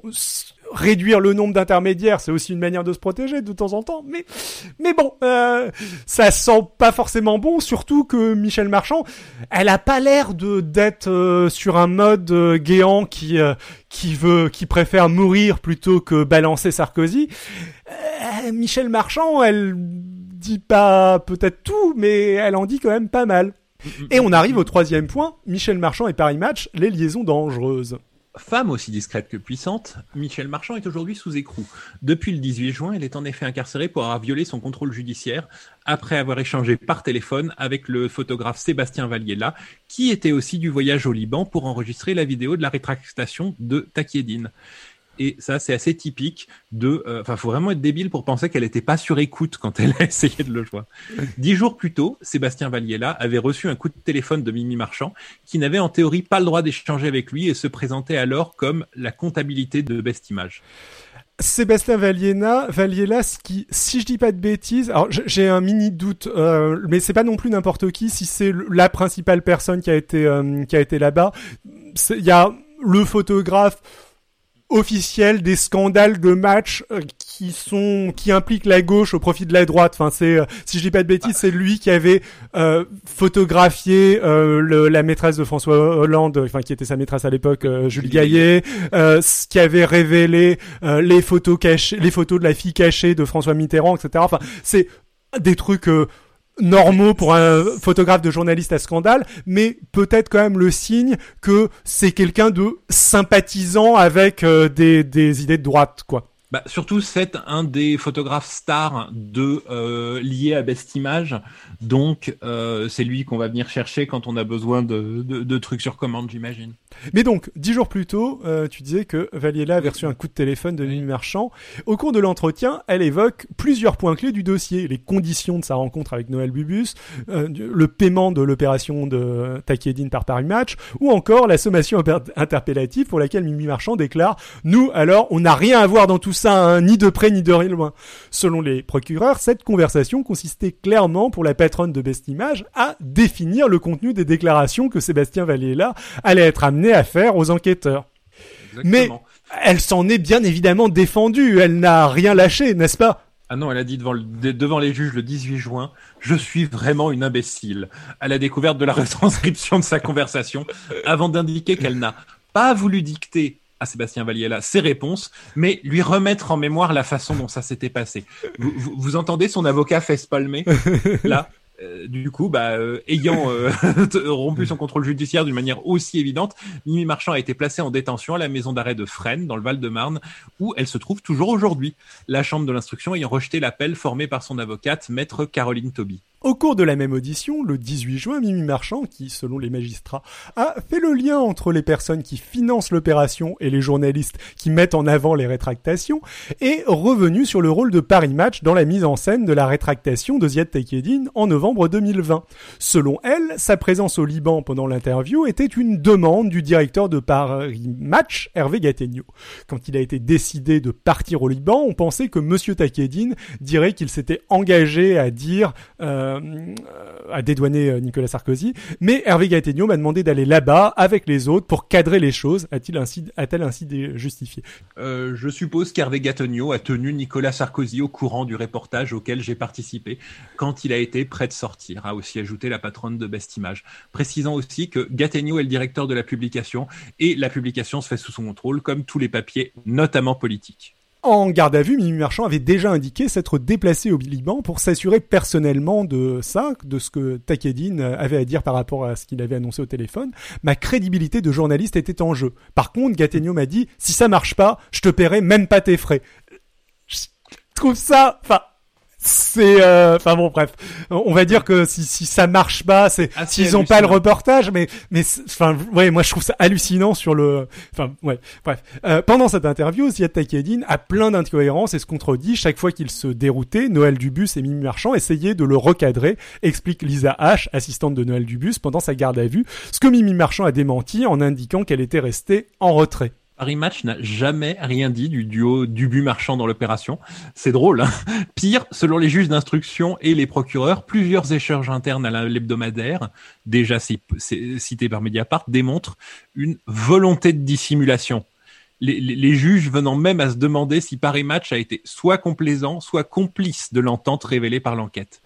Les magistrats ont ainsi indiqué dans une ordonnance du 7 juin que s'agissant de l'origine de cette interview, un directeur de Paris Match précise à Monsieur Delabarre, le, le mec qui a signé l'article, le 12 novembre 2020, qu'en cas d'appel pour ZT, il ne faut pas, euh, il ne faut pas évoquer l'agence Bestimage. Ainsi, le nom de Michel Marchand, dont on connaît la, proximité avec Nicolas Sarkozy, ne doit pas être évoqué. Eux-mêmes se doutaient que le truc fait du cul, quoi. Et tout pointe sur le fait que c'est des acteurs de cette euh, subordination de témoins et non pas bah, subordination de témoins. C'est-à-dire que il y a plusieurs journalistes qui, qui, qui ont dit qu'ils se sont inquiétés euh, de qu'on leur demande, qui n'étaient pas d'accord pour y participer. Ils sont pas en train de seulement relayer euh, le, quelque chose qui est qui est faux euh, par euh, complicité, euh, complaisance vis-à-vis de. non, non, ils sont en train de. Ils sont en train de le truc. Ouais, voilà, ils sont exactement. en mars 2021, dans un autre SMS versé au dossier, le journaliste François Delabarre répond à la demande d'Hervé Gattegno de ne pas commenter un nouveau revirement de Ziad Takedine par le message suivant Yes, no news de personne, tant mieux, mais ça sent la subordination de témoins, tout ça dans un droit de réponse adressé à Mediapart, Paris Match avait indiqué que ce ton de message était en réalité ironique. Ça n'explique rien, enfin le... Oui, En juin 2020, cinq mois avant l'entretien de Paris Match, Hervé Gattegno s'était déjà entretenu avec Takiedine en visio pour le compte du JDD, l'autre titre qu'il dirige. Gattegno m'a précisé qu'il avait déjà eu un entretien en visio avec Takedin, organisé par un intermédiaire dans des bureaux Place Vendôme, et que malgré tous ses efforts, Takedin ne lui avait pas dit ce qu'il était prévu qu'il lui dise, a indiqué la patronne de Best Image. L'entretien avait débouché sur un petit article en bas de page dans, euh, les, sur les confidences décousues de l'intermédiaire. Donc il y, a, y, a, un gros soupçon qu'ils ont commencé cet effort de faire euh, dire des, de faire mentir Takedin il y a extrêmement longtemps. Ouais extrêmement euh, c'est juin 2020 c'est quelques mois Oui, plus mais tôt. voilà, mais mais euh, mais c'est oui ouais voilà. Ça ça c'est euh, ça, s'est pas joué euh, sur une inspiration soudaine et euh, euh, du sur une semaine quoi. Ça s'est joué sur euh, sur plutôt une année voire euh, peut-être euh, plus longtemps Euh, quelle est la nature des efforts évoqués par Mimi Marchand et qu'est-ce qu'il était prévu que Kiedin affirme? Hervé Gattegno ne nous a pas répondu considérant que nos questions étaient stupides On sent le, ça c'est de la bonne défense. ceci dit L'interview de juin 2020 avait déjà été organisée par Noël Dubu. Elle s'est tenue dans les locaux d'une de ses amies, la communicante Anne Testuse, où euh, Harvey Gattegno espérait retrouver Takiedine. L'intermédiaire étant absent, l'entretien a finalement eu lieu en Vesio. C'est pas tout à fait faux le fait que les questions sont stupides. Parce qu'en effet, peut-être que les réponses sont sont évidentes, mais euh, pas dans le pas dans le sens euh, que Gattegno essaye d'indiquer. Absolument. Le nom d'Anne Testuse apparaît par ailleurs avec d'autres proches de Noël Dubus dans la longue liste de personnes ayant précédé au versement de quelques dizaines de milliers d'euros en direction du Liban par le biais de mandats Western Union plafonnés à 1000 euros.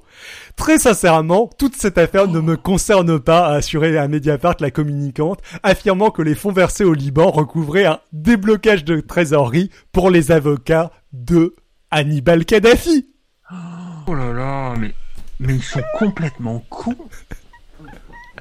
Ils savent pas que les trucs Western Union sont super surveillés maintenant. T'a- T'avais t'avais zappé le dernier paragraphe, j'ai l'impression.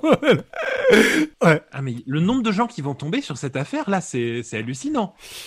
À voir, hein. Peut-être que euh, encore ça n'a pas, Peut-être qu'ils ça n'a pas été jugé. Peut-être qu'ils vont s'en ressortir. Peut-être qu'on se trompe. Mais, là, bon. euh, C'est tellement lourd euh, de. euh, Là, il y a beaucoup, beaucoup d'éléments extrêmement. euh, Et, et euh, ce qui est assez intéressant, c'est qu'il commence à y avoir beaucoup d'éléments aussi qui pointent du côté d'Hervé Gattegno, et on va pas le faire euh, maintenant, mais je pense qu'on fera un, un dossier, pas un gros gros dossier, pas un truc de deux heures, hein, mais euh, mais une, séquence euh, préparée qui sera pas de la revue de presse, qui durera peut-être une demi-heure ou quelque chose comme ça, vraiment concentré euh, sur Hervé Gattegno.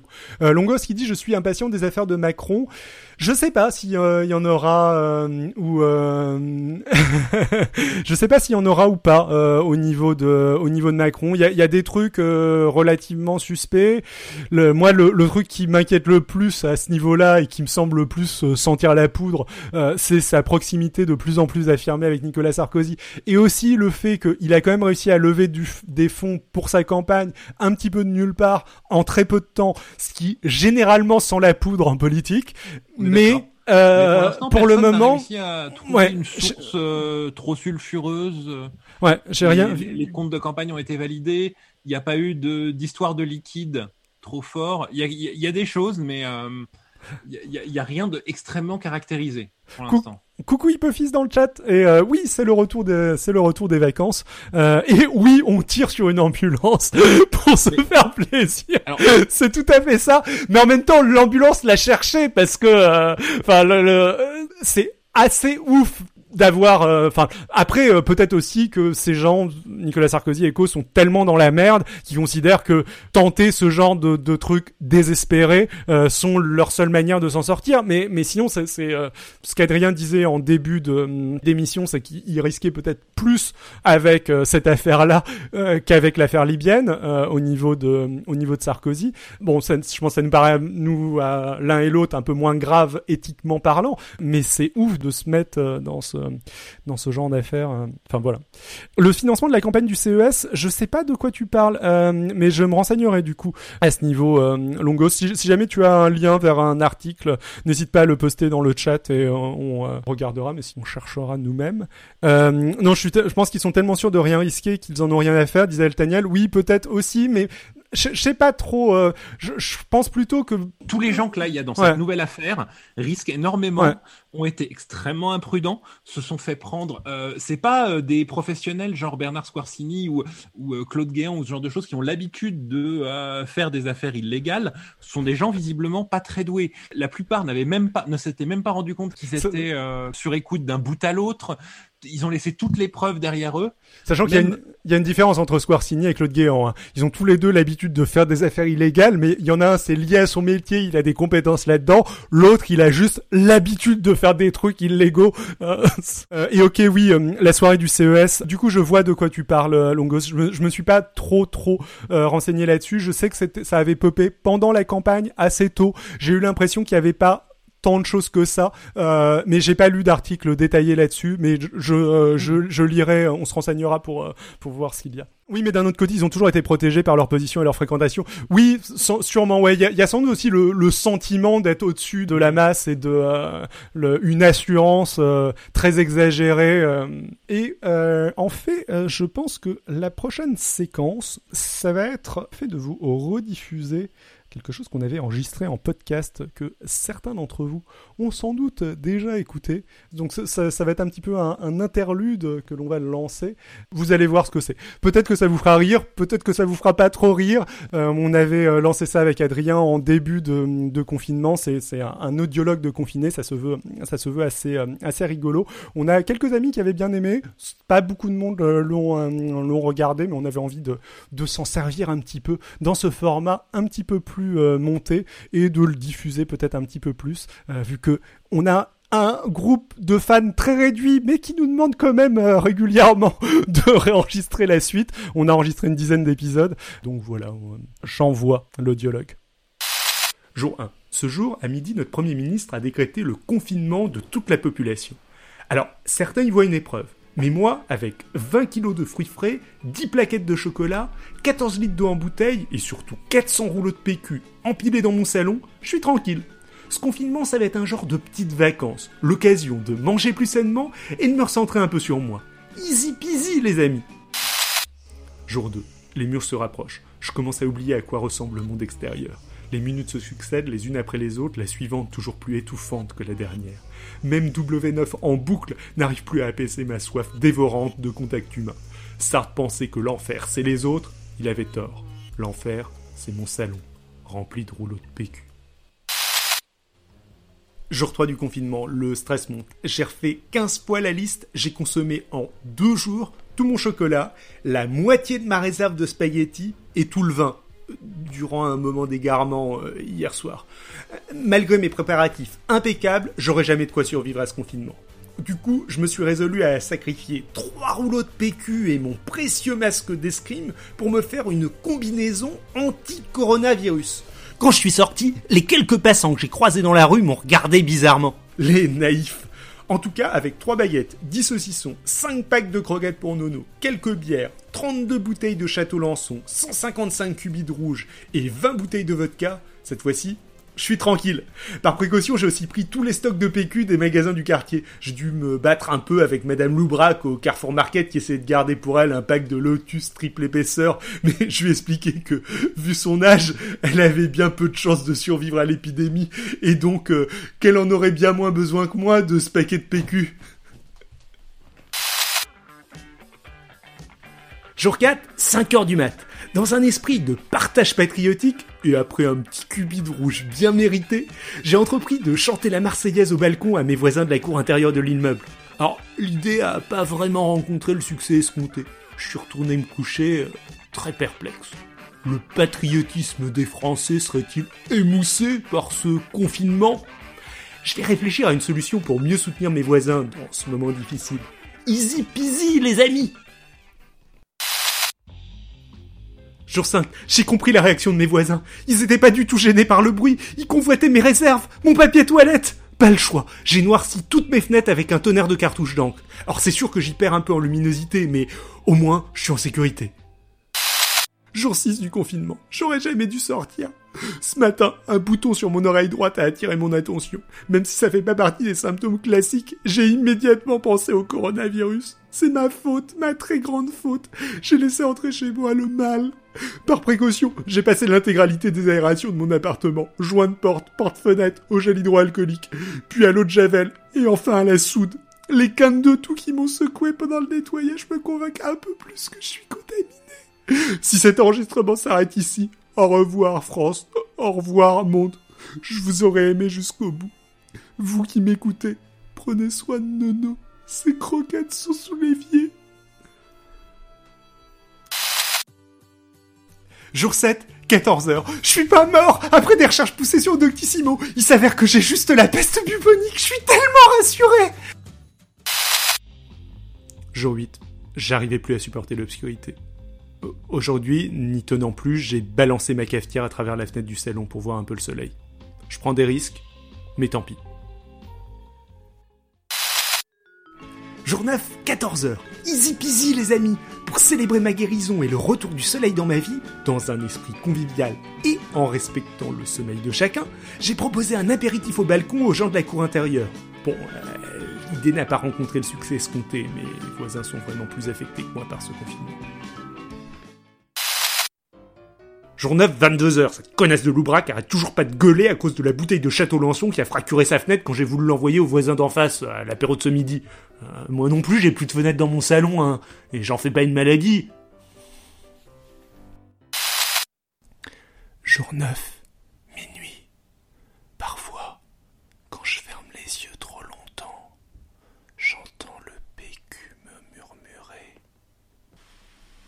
Mais quel secret veut-il me révéler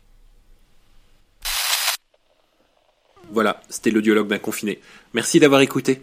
Pensez à vous abonner, à liker, à partager sur les réseaux sociaux et laissez-nous un commentaire si vous avez aimé. Tous les liens sont dans la description. Prochain épisode la semaine prochaine. Euh, voilà, bah, on... Mais on vous diffusera la suite, non pas la, semaine prochaine, mais euh, plutôt dans deux semaines, dans la prochaine euh, revue de presse. Et puis il y en a, y en a pas mal d'autres enregistrés. Je crois qu'il y en a huit ou neuf. Si jamais vous avez envie d'aller écouter le podcast audio. Du coup, euh, il est temps de reprendre et on va reprendre avec notre séquence suivante.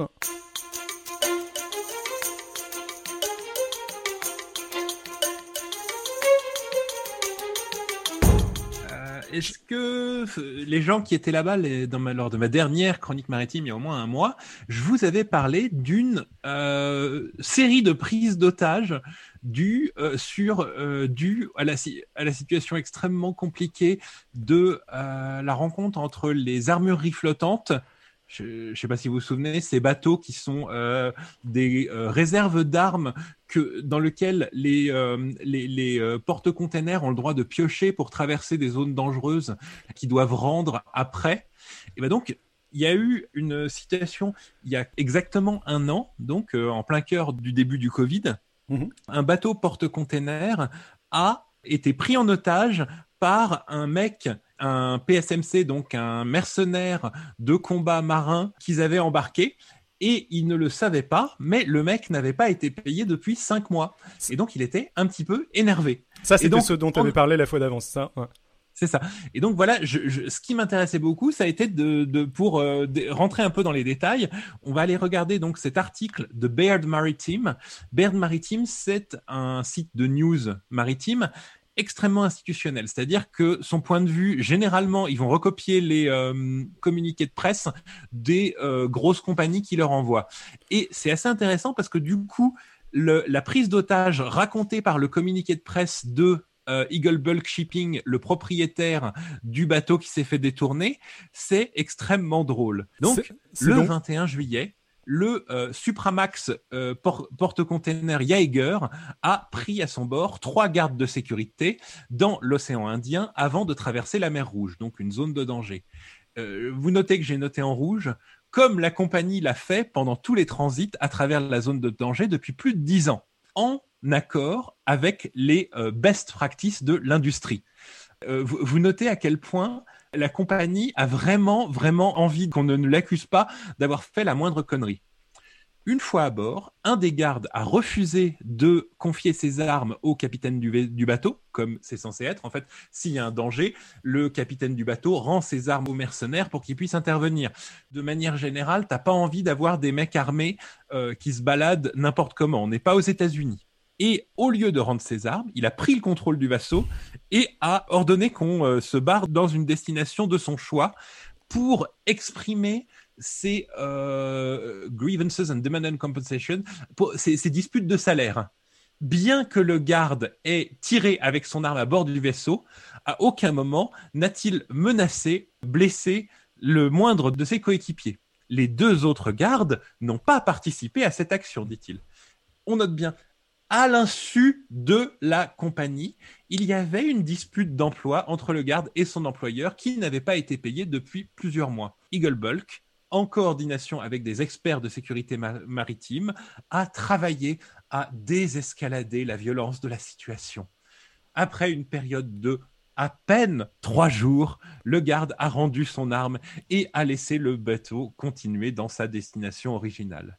Les autorités compétentes ont été euh, informées de l'incident et le garde a été débarqué le 30 juillet. Et alors, vous notez que le garde n'a pas été arrêté, le garde n'a pas été euh, renvoyé ou quelque chose, le garde a été débarqué. Parce que la seule chose qui intéresse Eagle Bulk, c'est vraiment d'établir qu'il n'avait rien à voir avec tout ça.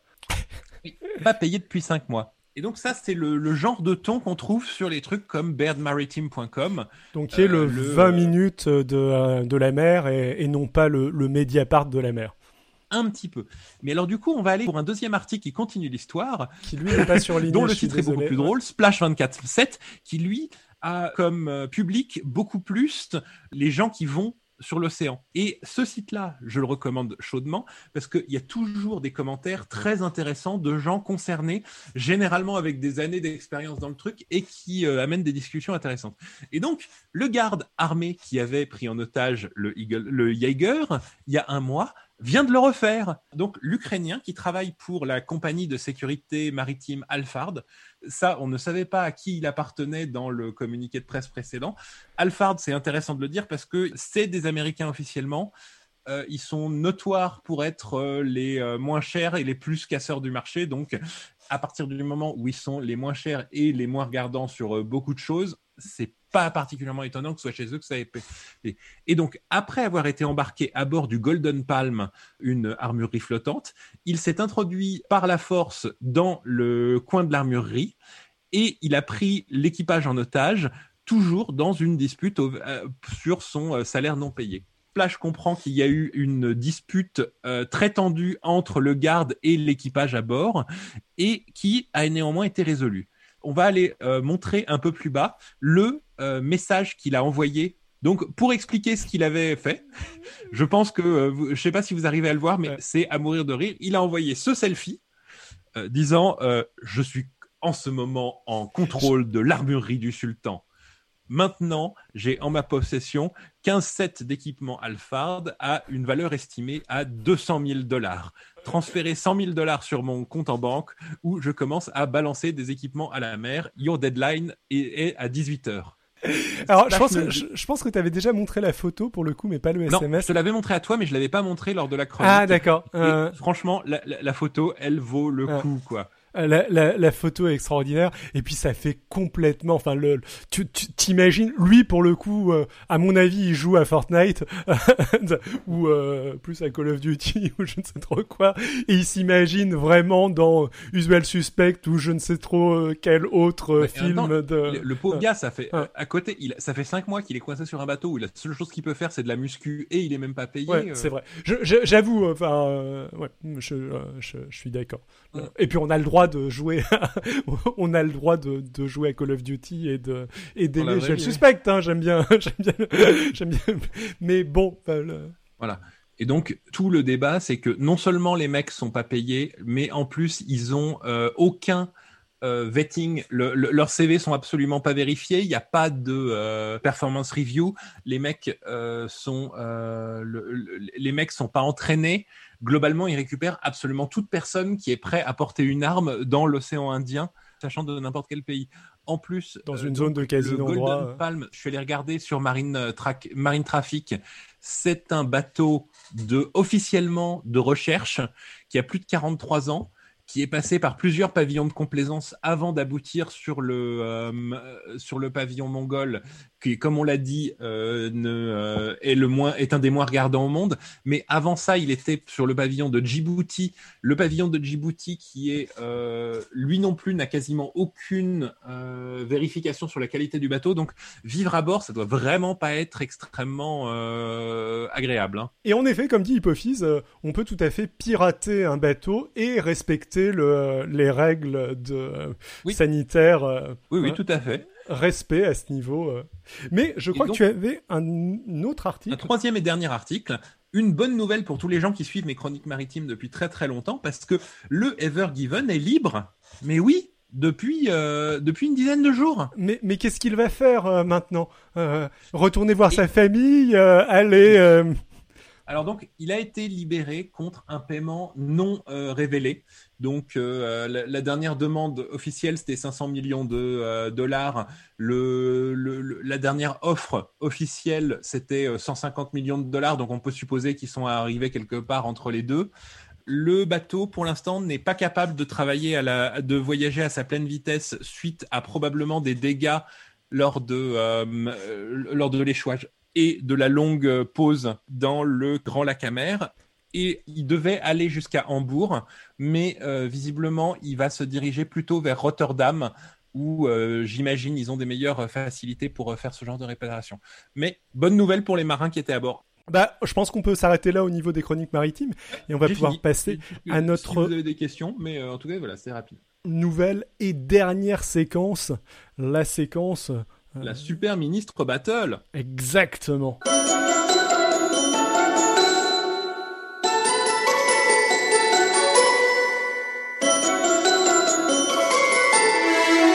Alors, le concept de cette émission, ça va être de donteusement copier euh, un autre podcast qui s'appelle Su- Super Ciné Battle, qui est très cool, qui est un podcast où ils établissent le classement ultime euh, du cinéma décennie par décennie, euh, en gravant tout dans le marge parce que c'est dans le marbre parce que c'est forcément objectif et qu'il n'y a forcément qu'un seul euh, classement unique euh, du, du cinéma. L'idée, c'est d'ordonner tous les films euh, dans l'ordre. On va pas ordonner tous les ministres dans l'ordre. Et pour eux, c'est pas mal un, pré- un prétexte à discuter ciné, euh, faire des blagues et, euh, discuter, de- oui, euh, cinéma de, manière light, mais euh, dans leur cas avec beaucoup de connaissances euh, cinéma. Je ne sais pas si euh, on, enfin, on ne prétend pas du tout avoir autant de connaissances politiques qu'ils ont de, de connaissances cinéma. Mais on va faire un petit peu la même chose. Alors, on va pas classer tous les ministres euh, de tous les pays, euh, mais on va euh, classer les ministres de Macron dans l'ordre objectif unique que absolument tous les Français ne peuvent que partager, vu que tous les Français ont forcément exactement les mêmes les mêmes opinions politiques qui sont les nôtres. Euh, le- Le centriste éclairé. Mais d'ailleurs, participez, hein, parce que euh, voilà. euh, dites-nous si vous n'êtes pas d'accord. Et donc, donc on va le, ça va être une chronique qui normalement, si jamais ça marche, va revenir relativement régulièrement. Et ça va pas forcément durer très très longtemps, ça va être un, un prétexte pour parler de ministres connus et de ministres moins connus. et à chaque nouvelle entrée, un top bas du classement. Euh, je, je, euh, je, je sais pas. On a, on a gardé, euh, on en a six pour ce premier, ce premier classement. Le classement va se faire au fur et à mesure. À chaque fois, on les, on les, on les rajoutera au fur et à mesure. On, on a, c'est vrai qu'on n'a pas commencé par les pires. Euh, ouais, on n'a pas commencé par les pires. Euh, le- le- Ah, on se garde un peu des trucs drôles pour la suite. euh, voilà. Alors, le premier, euh, vous reconnaîtrez donc Qu'est-ce qu'on veut pour la rentrée? Est-ce qu'on veut le retour à la normale ou le retour au confinement? Bruno Le Maire, Bruno Le Maire, euh, qu'est-ce qu'on peut dire sur Bruno Le Maire? Ancien villepiniste, euh, euh, Ancien villepiniste, mais surtout euh, grand littéraire. On donnera, on parlera des affaires dans lesquelles, dans lesquelles ils ont été quand il y en a. Dans le cas de, euh, de Le Maire, il n'y a, pas eu trop trop d'affaires. Euh, Non. Enfin, il n'y a, pas, pas eu trop trop d'affaires. C'est il a assez bien réussi à naviguer entre les affaires pour quelqu'un qui a à la fois été un proche de Dominique de Villepin au moment de l'affaire Clearstream euh, et euh, un proche de Nicolas Sarkozy ou un ministre de, euh, de Nicolas Sarkozy tout court quoi un ministre de Nicolas Sarkozy il, il a été assez éloigné des affaires pour quelqu'un qui a un jour croisé Nicolas Sarkozy, d'autant plus pour quelqu'un qui a sans doute serré la main euh, à euh, Nicolas Sarkozy. Euh, Comme l'a démontré euh, sa, sa- sa- présence d'esprit lors de euh, l'élection de Fillon, quand ça tourne mal, il a le bon sens de se barrer. Ce que euh, peu de gens ont. Sinon, euh, donc c'est ancien euh, ministre de l'Agriculture, ancien euh, chiracien. Euh, moi, la petite phrase de lui qui est sans doute apocryphe, hein, je, je ne sais, j'ai même plus, j'ai perdu la source depuis longtemps. Et je ne suis même pas sûr que c'est euh, que ce soit bien lui qui est censé l'avoir dit. Mais quand il ne restait quasiment plus pe- plus personne autour de euh, Dominique de Villepin, euh, Dominique de Villepin avait paraît-il coutume de de dire, euh, mais euh, il ne faut que dix personnes déterminées pour prendre Non, la il ne faut que cinq hommes déterminés pour prendre la France. 10 hommes, je crois. Euh, il ne faut que cinq hommes, dé- que 10 hommes déterminés pour prendre la France. Et euh, Bruno Le Maire lui aurait répondu euh, à un moment donné, peut-être un petit peu excédé, euh, mais Dominique, euh, nous ne sommes pas Monsieur le 10. ministre. Monsieur le ministre, nous ne sommes pas 10. Il était ce- secrétaire de, de Dominique de Villepin à l'époque. Et alors, une affaire dans le dans laquelle il aurait été récemment. On a hésité à en parler, et puis finalement on s'est dit que c'était pas euh, forcément suffisamment abouti pour en parler. Mais Mediapart a fait euh, un article assez intéressant sur le démantèlement de Suez. Euh, démantèlement de Suez euh, qui globalement la thèse euh, c'est que c'était une absurdité économique, une absurdité niveau rayonnement international de la France, emploi, enfin une, une connerie à plein de niveaux. Ça aurait eu ça aurait eu un succès grâce à euh, l'appui de Macron et de proches de Macron euh, qui, ont, qui ont permis ce, euh, ce démantèlement qui est en fait euh, une espèce de dépeçage d'après l'article de Mediapart. Mais euh, l'article de Mediapart pr- présente un peu Bruno Le Maire comme étant bah le mec qui était pas trop trop d'accord avec le truc et qui a essayé de faire en sorte que ça se passe pas. Pareil, il est alors qu'il vient plus de LR, il est plutôt réputé comme via, euh, c'est une brève euh, du il est plutôt réputé étatiste. Il y a une brève du euh, euh, du canard enchaîné disant qu'en interne les euh, ministres de Macron blagueraient en disant que c'est le seul ministre de gauche ou le ministre le plus à gauche euh, du, euh, du du de tous les ministres issus de la droite, Ouais. c'est le seul Ouais. qui, pour le moment, n'a pas euh, eu de sortie d'extrême droite dégueulasse de- du gouvernement Macron. Euh, ça le place quand même extrêmement à gauche. hein. Ouais, voilà. Donc du coup, bah pour le En moment, plus, il écrit des livres porno. Moi, franchement, je dis respect. Exactement. Du coup, bah pour le moment, ça va être notre premier du classement et notre Non, dernier du, ca- du classement en même temps, tant- tandis que qu'Adrien se se débat. Euh, Désolé, j'ai des problèmes avec mon assistant. Les stagiaires, vous savez. Mais il ne va pas rester longtemps à la fois euh, premier et dernier. On va placer un autre euh, un autre ministre. Euh, voilà, il a pas dit un petit islamo-gauchiste.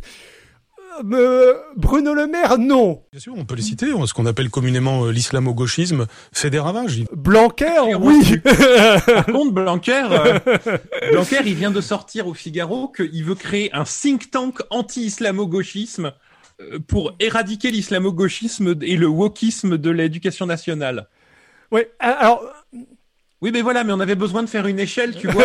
Entre Bruno Le Maire et Blanquer, c'est assez clair où les deux vont se poser. Ensuite, c'est drôle d'essayer de les placer. Voilà, disons que euh, par exemple, il n'y a pas d'Arma- il y a pas Darmanin euh, dans le. Pas encore. euh, Mais tu vois, il va quand il va s'agir de mettre Darmanin au-dessus ou en dessous de Blanquer, là, on va rigoler. Ouais, alors, euh, ce ce qui est très drôle, euh, c'est que au tout début, les premiers articles sur Blanquer dans la presse, je m'en souviens encore, étaient extrêmement élogieux, en mode euh, ce ministre euh, qui, fait la synthèse entre le, le- les macronistes de droite et les macronistes de gauche, extrêmement consensuel, etc. Et oui, qui est globalement le ministre du discours euh, anti-islam, du discours euh, parlant de, de lutter contre euh, l'islamo-gauchisme, euh, qu'il fait de manière un petit peu plus intelligemment que la ministre de la Recherche, enfin, c'est-à-dire que euh, il maîtrise euh, sa parole contrairement à, contrairement à elle. Alors, Je sais Ouais, pas si une deux- anecdote, moi, sur le- la nomination de Blanquer. En fait, je me souviens, je regardais une émission à la télé où ils étaient chez euh, Najat Vallaud-Belkacem, ex-directrice de la- de l'association, au moment où ils ont révélé que c'était lui qui était nommé. Et euh, au moment où elle découvre le nom, elle n'a pas pu s'empêcher de faire une grimace pas possible. Et euh, j'ai trouvé que c'était très représentatif du futur. que les gens qui connaissent le milieu Alors c'est aussi, il, il s'est aussi fait connaître dans, dans les trucs un petit peu plus, euh, un petit peu plus bizarres pour avoir écrit euh, une. la déclaration, la nouvelle déclaration des droits de l'homme, non un truc Exactement, la nouvelle déclaration des droits de l'homme dans sa jeunesse avec, avec notre ami euh, Poste-toi là, euh, euh, François Barouin. François Barouin. Et, et euh, Réginald Sangor, je crois, petit-fils de Léopold Sédar Sangor. Euh, oui, alors il est, euh, il sort de l'ESSEC, euh, il a des jolies petites techs qui sont complètement classistes. Il y, en- a une qui m'échappe, mais qui, qui est sur. Bah, il a une formation de juriste principalement. En fait, ça qui m'étonne pas de d'éducation quoi que ce soit. Lui, son truc, il, a, il a fait les loi. sept. Il a fait les et la sept loi hein, quand même. Oui. L'ESSEC qui est une école de commerce, donc. Oui. Mais euh, le, cœur de sa formation, son, euh, son, euh, il a une, son mémoire, c'est sur la, loi constitutionnelle. Il a, il a aussi, enfin le son, son premier métier, enfin sa première activité a, été de créer une boîte qui amenait des DJ dans les rallyes. Donc les rallyes, c'est ces soirées très mondaines de la, Oui. la- la jeunesse euh, des Hauts-de-Seine. euh, de Certaines choses. jeunesses des Hauts-de-Seine. Il dirige les SEC, pardon, désolé euh, Alex. Il me semble qu'il l'a fait aussi, non? Je, je, je dis peut-être de la merde euh, sur le Il me semblait pas, moi, mais je me trompe sur le fait peut-être. qu'il euh, collège Stanislas, je suis en train de regarder euh, Institut d'études Oui. politiques. Je crois que j'ai dit de la Enfant merde. de. Stanislas. Ouais, non, bah j'ai dit de la merde. En effet, il a pas fait le, il a pas fait l'essai, il l'a juste, euh, il l'a juste dirigé. Enfin bon, il est borderline nazi. euh, Du coup, c'est euh, logique qu'il de. Ouais, ouais. Il cherche à éradiquer la culture woke. Bon, euh, on le place en dessous de, de Bruno Voilà, Le Maire, je crois. Et on a établi à peu près notre euh, Donc, échelle de valeur. Donc nous avons pour, pour le moment Bruno Le Maire tout en haut, en meilleur ministre euh, ever de Macron, et Blanquer tout en bas, en pire ministre ever euh, de Macron. Et nous arrivons à euh, quelqu'un que qu'absolument tout le monde connaît, n'est-ce pas, dans le chat. Euh, Écoutez, euh, Marine Le Pen euh, fait des déclarations euh, sans bien connaître les choses. Je pense qu'effectivement, elle peut peut-être prendre quelques cours dans l'école de sa nièce, puisqu'elle de- Donc, il s'agit d'Annick Girardin. Euh, Annick Girardin, qui est ministre de la mer. Euh, je ne savais pas que, que ça existait. Je crois que ça, ça n'existait pas avant, euh, avant son ministère. Alors, qu'est-ce que... Si, je, je crois que c'était nouveau, euh, ministre de la mer. Euh, le... euh, c'est, c'est- Il, y en, il y en avait, il y en avait un en 1814, vu que je suis en train de lire un livre là-dessus. Donc, ça existait déjà. Bon, euh, soit ok peut-être, mais euh, il, il me semble pas que, il me semble pas que c'était euh, que c'était un ministère avant elle. D'ailleurs, elle était euh, ministre. De l'outre-mer avant ça, c'est une députée, euh, euh, c'est une députée de Saint-Pierre-et-Miquelon euh, à la base. Elle a été pas mal chahutée là-bas et c'est la caution, enfin l'une des cautions un petit peu de gauche du gouvernement dans la mesure où où elle est, elle est issue du parti radical. Globalement, on avait parlé de, de mettre éventuellement en place une, une catégorie. On ne peut pas euh, euh, les noter parce qu'on ne les connaît pas. Donc potentiellement, elle est peut-être candidate à cette, euh, à cette catégorie-là. L'unique euh, chose qu'elle a fait, à part de servir de caution de gauche muette au, au gouvernement, enfin l'unique caution de gauche que euh, ce gouvernement peut, peut accepter apparemment. euh, oui, ils sont là, ils ont été, euh, ils ont été radicaux de gauche. Je vous jure, eux, ils sont pas d'extrême droite et ils disent rien. Ça prouve bien qu'on n'est pas. Bref. Donc l'unique truc qu'elle a fait, c'est euh, subventionner fortement la pêche française suite euh, au euh, Brexit. Euh, et euh, globalement, apparemment, euh, de ce que j'ai de ce que j'ai cru voir, elle est plutôt euh, populaire auprès de euh, auprès de ses ministres. Oui. Par contre, elle était donnée, non. elle était donnée sortante avant ça, niveau ministre de l'outre-mer. Alors, ça. Alors, au niveau critères totalement objectifs, d'accord, euh, comment il s'appelle, Bruno Le Maire a écrit des romans porno, mais Annick Girardin est la seule de toutes les ministres à être commandeur du membre euh, de l'ordre du mérite maritime. Est-ce que vous saviez qu'on avait un, ordre du mérite maritime chez nous déjà? Et est-ce que vous savez qu'elle est commenteur? Là, moi, je dis respect. Ok, alors je je vais pas forcément me battre. euh, donc toi, toi, tu la mettrais. Bon, on est d'accord, bah. on la met au-dessus de Blanquer. Ça c'est c'est On clair. la met au-dessus de Blanquer. Voilà. Et est-ce qu'on la met au-dessus de au-dessus de Le Maire ou en dessous de Le Maire par rapport à Le Maire? Je, je, vais, je vais pas forcément me battre. Euh, le, si tu as une une Non, opinion bah, forte? Peut-être un. Bon, bah, elle, elle est rigolote, mais euh, elle est, euh, comment dire, euh, elle laisse pas vraiment de souvenirs, donc euh, c'est, c'est- ce serait un peu injuste, un peu triste de, de, de la mettre au-dessus de Le Maire, qui au moins, euh, on s'en souvient bien. Ok, euh, bah écoute, c'est la troisième, euh, enfin c'est la, la numéro 2 du classement, la deuxième meilleure ministre et la deuxième pire ministre euh, du, euh, du gouvernement pour le moment. Je la mets au-dessus, euh, mais euh, parce que j'ai rien à lui reprocher, dit, dit Longhost. Comprends. Bah a priori, pour le coup, son, son passage au ministre d'outre-mer a pas vraiment été hyper apprécié, si je si je dis pas de bêtises. Ouais, elle a été secrétaire d'État à la francophonie. Elle était donnée sortante avant d'être euh, nommée euh, nommée ministre de la mer. J'ai pas l'impression non plus que qu'elle ait euh, une carrière euh, politique irréprochable. Après, je mentirais en disant que je connais bien la carrière politique. Euh, de Saint-Pierre et Miquelon, ça peut puer un peu vu que c'est des toutes petites circonscriptions. Donc, euh, tu peux te, enfin, il y a, il y a toujours des histoires de clientélisme sur ce genre de, de- dans ce genre d'endroit. Mais néanmoins, Ouais. c'est pas les, les circonscriptions des Français de l'étranger qui sont euh, assez étranges. Bon. Désolé, Long Host. Du coup, ça a été gravé dans le marbre. Euh, elle, euh, elle Ouais. sera en dessous de, euh, en dessous de Bruno, Bruno Le Maire. Euh, Ce- ceci, dit, une nouvelle actualité permet une réévaluation. ah, je sais pas si on va. Non, je, je pense que c'est. Enfin, je sais pas. S'il y a faut- un truc suffisamment, genre si, si, si, si Blanquer fait un coming out néo-nazi, il nous montre qu'en fait sous son Mais faux ça- crâne chauve, il avait une croix gammée tatouée. Mais ça on changera rien. redescendre encore de ça, quelques places. ça changera rien à son positionnement. Non, mais néanmoins. Et on passe à quelqu'un qui laisse beaucoup moins indifférent. Alors, euh, Alors, le... donc, euh, Didier Super 34 me demande si j'ai fait de la socio dans la vie. Non, j'ai surtout fait de la merde.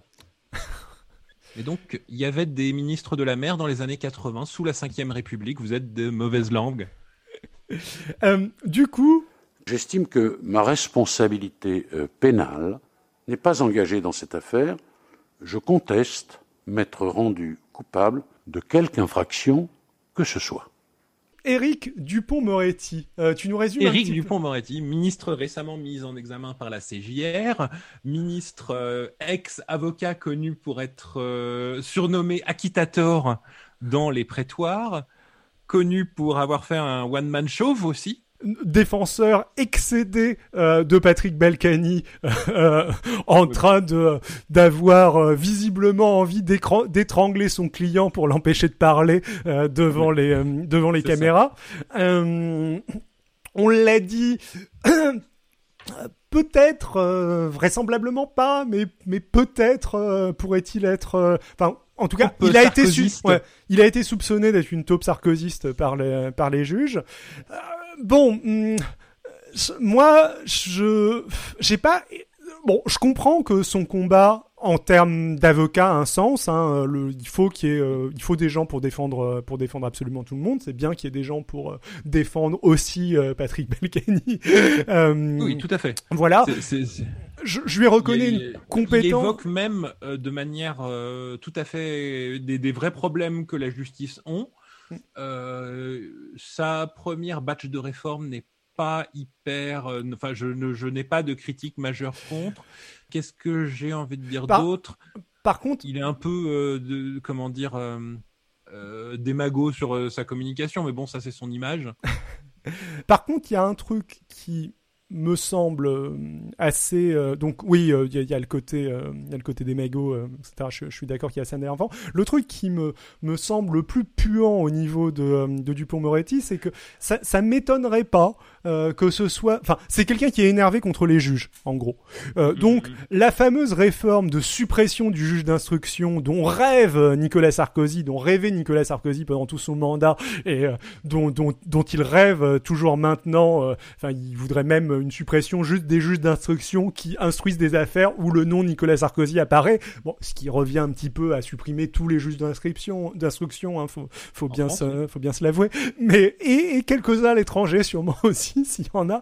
Euh, euh, du coup, le, le, je trouve que Bah, certains, certains côtés de, de ses convictions euh, à euh, Nicolas, euh, à euh, euh, Moretti euh, pourraient aller dans ce sens-là et me font pas mal, euh, me font pas mal peur. malgré tout, il Ouais. y a un problème des droits de la défense en France et euh, une réforme à faire. Le, à chaque fois, on se fait euh, tirer dessus par la Cour européenne des droits de l'homme à quel point on est euh, mauvais et euh, tous les, les quelques progrès qu'on fait sont toujours à reculons.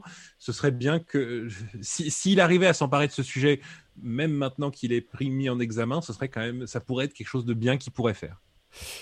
Alors au passage, Si jamais.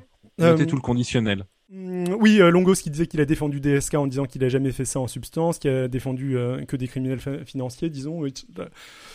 Bon, moi je le mettrais quand même un peu mieux que Blanquer, parce que Blanquer, je vois pas trop ce qu'il a pu faire de de Oui. positif dans sa vie, euh, euh, tandis Bah, aussi, que euh, tandis que l'arche de, Zoé, ah oui, ouais, défendre Kerviel à la rigueur, c'est c'est euh, c'est quelque chose de vaguement, enfin, ça a du sens quoi. Le, le- Il a défendu Ouais. plein de gens et euh, bon, bah, ça, ça fait partie de son métier.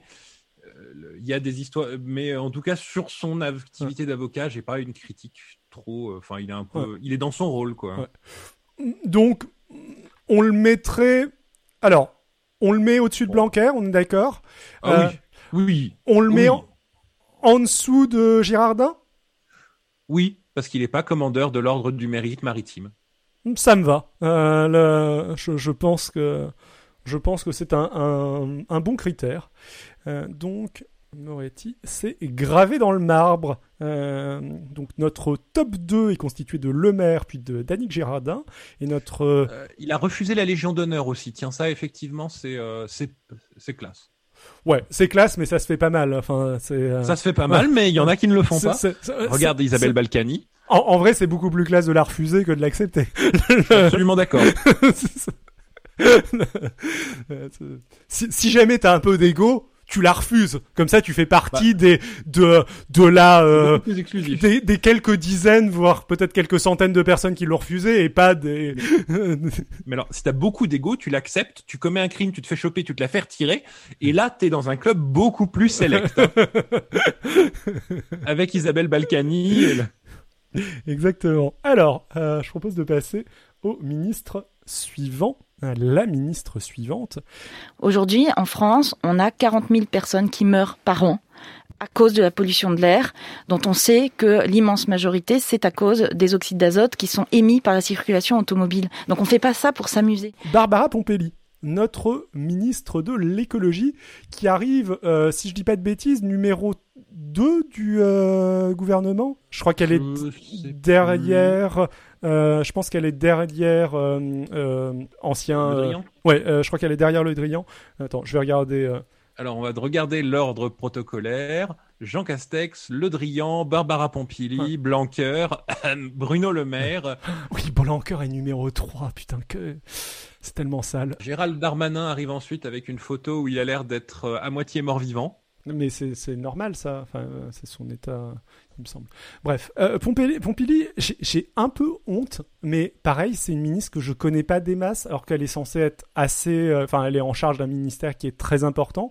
Après, bon, euh, euh, c'était aussi le choix de mettre euh, quelqu'un qui ferait moins parler euh, que Hulot et euh, qui, je sais pas si ce que si t'as des choses intéressantes à dire à Ah, son Elle s'est échappée de chez Europe Écologie Les Verts. Elle a fondé son propre parti.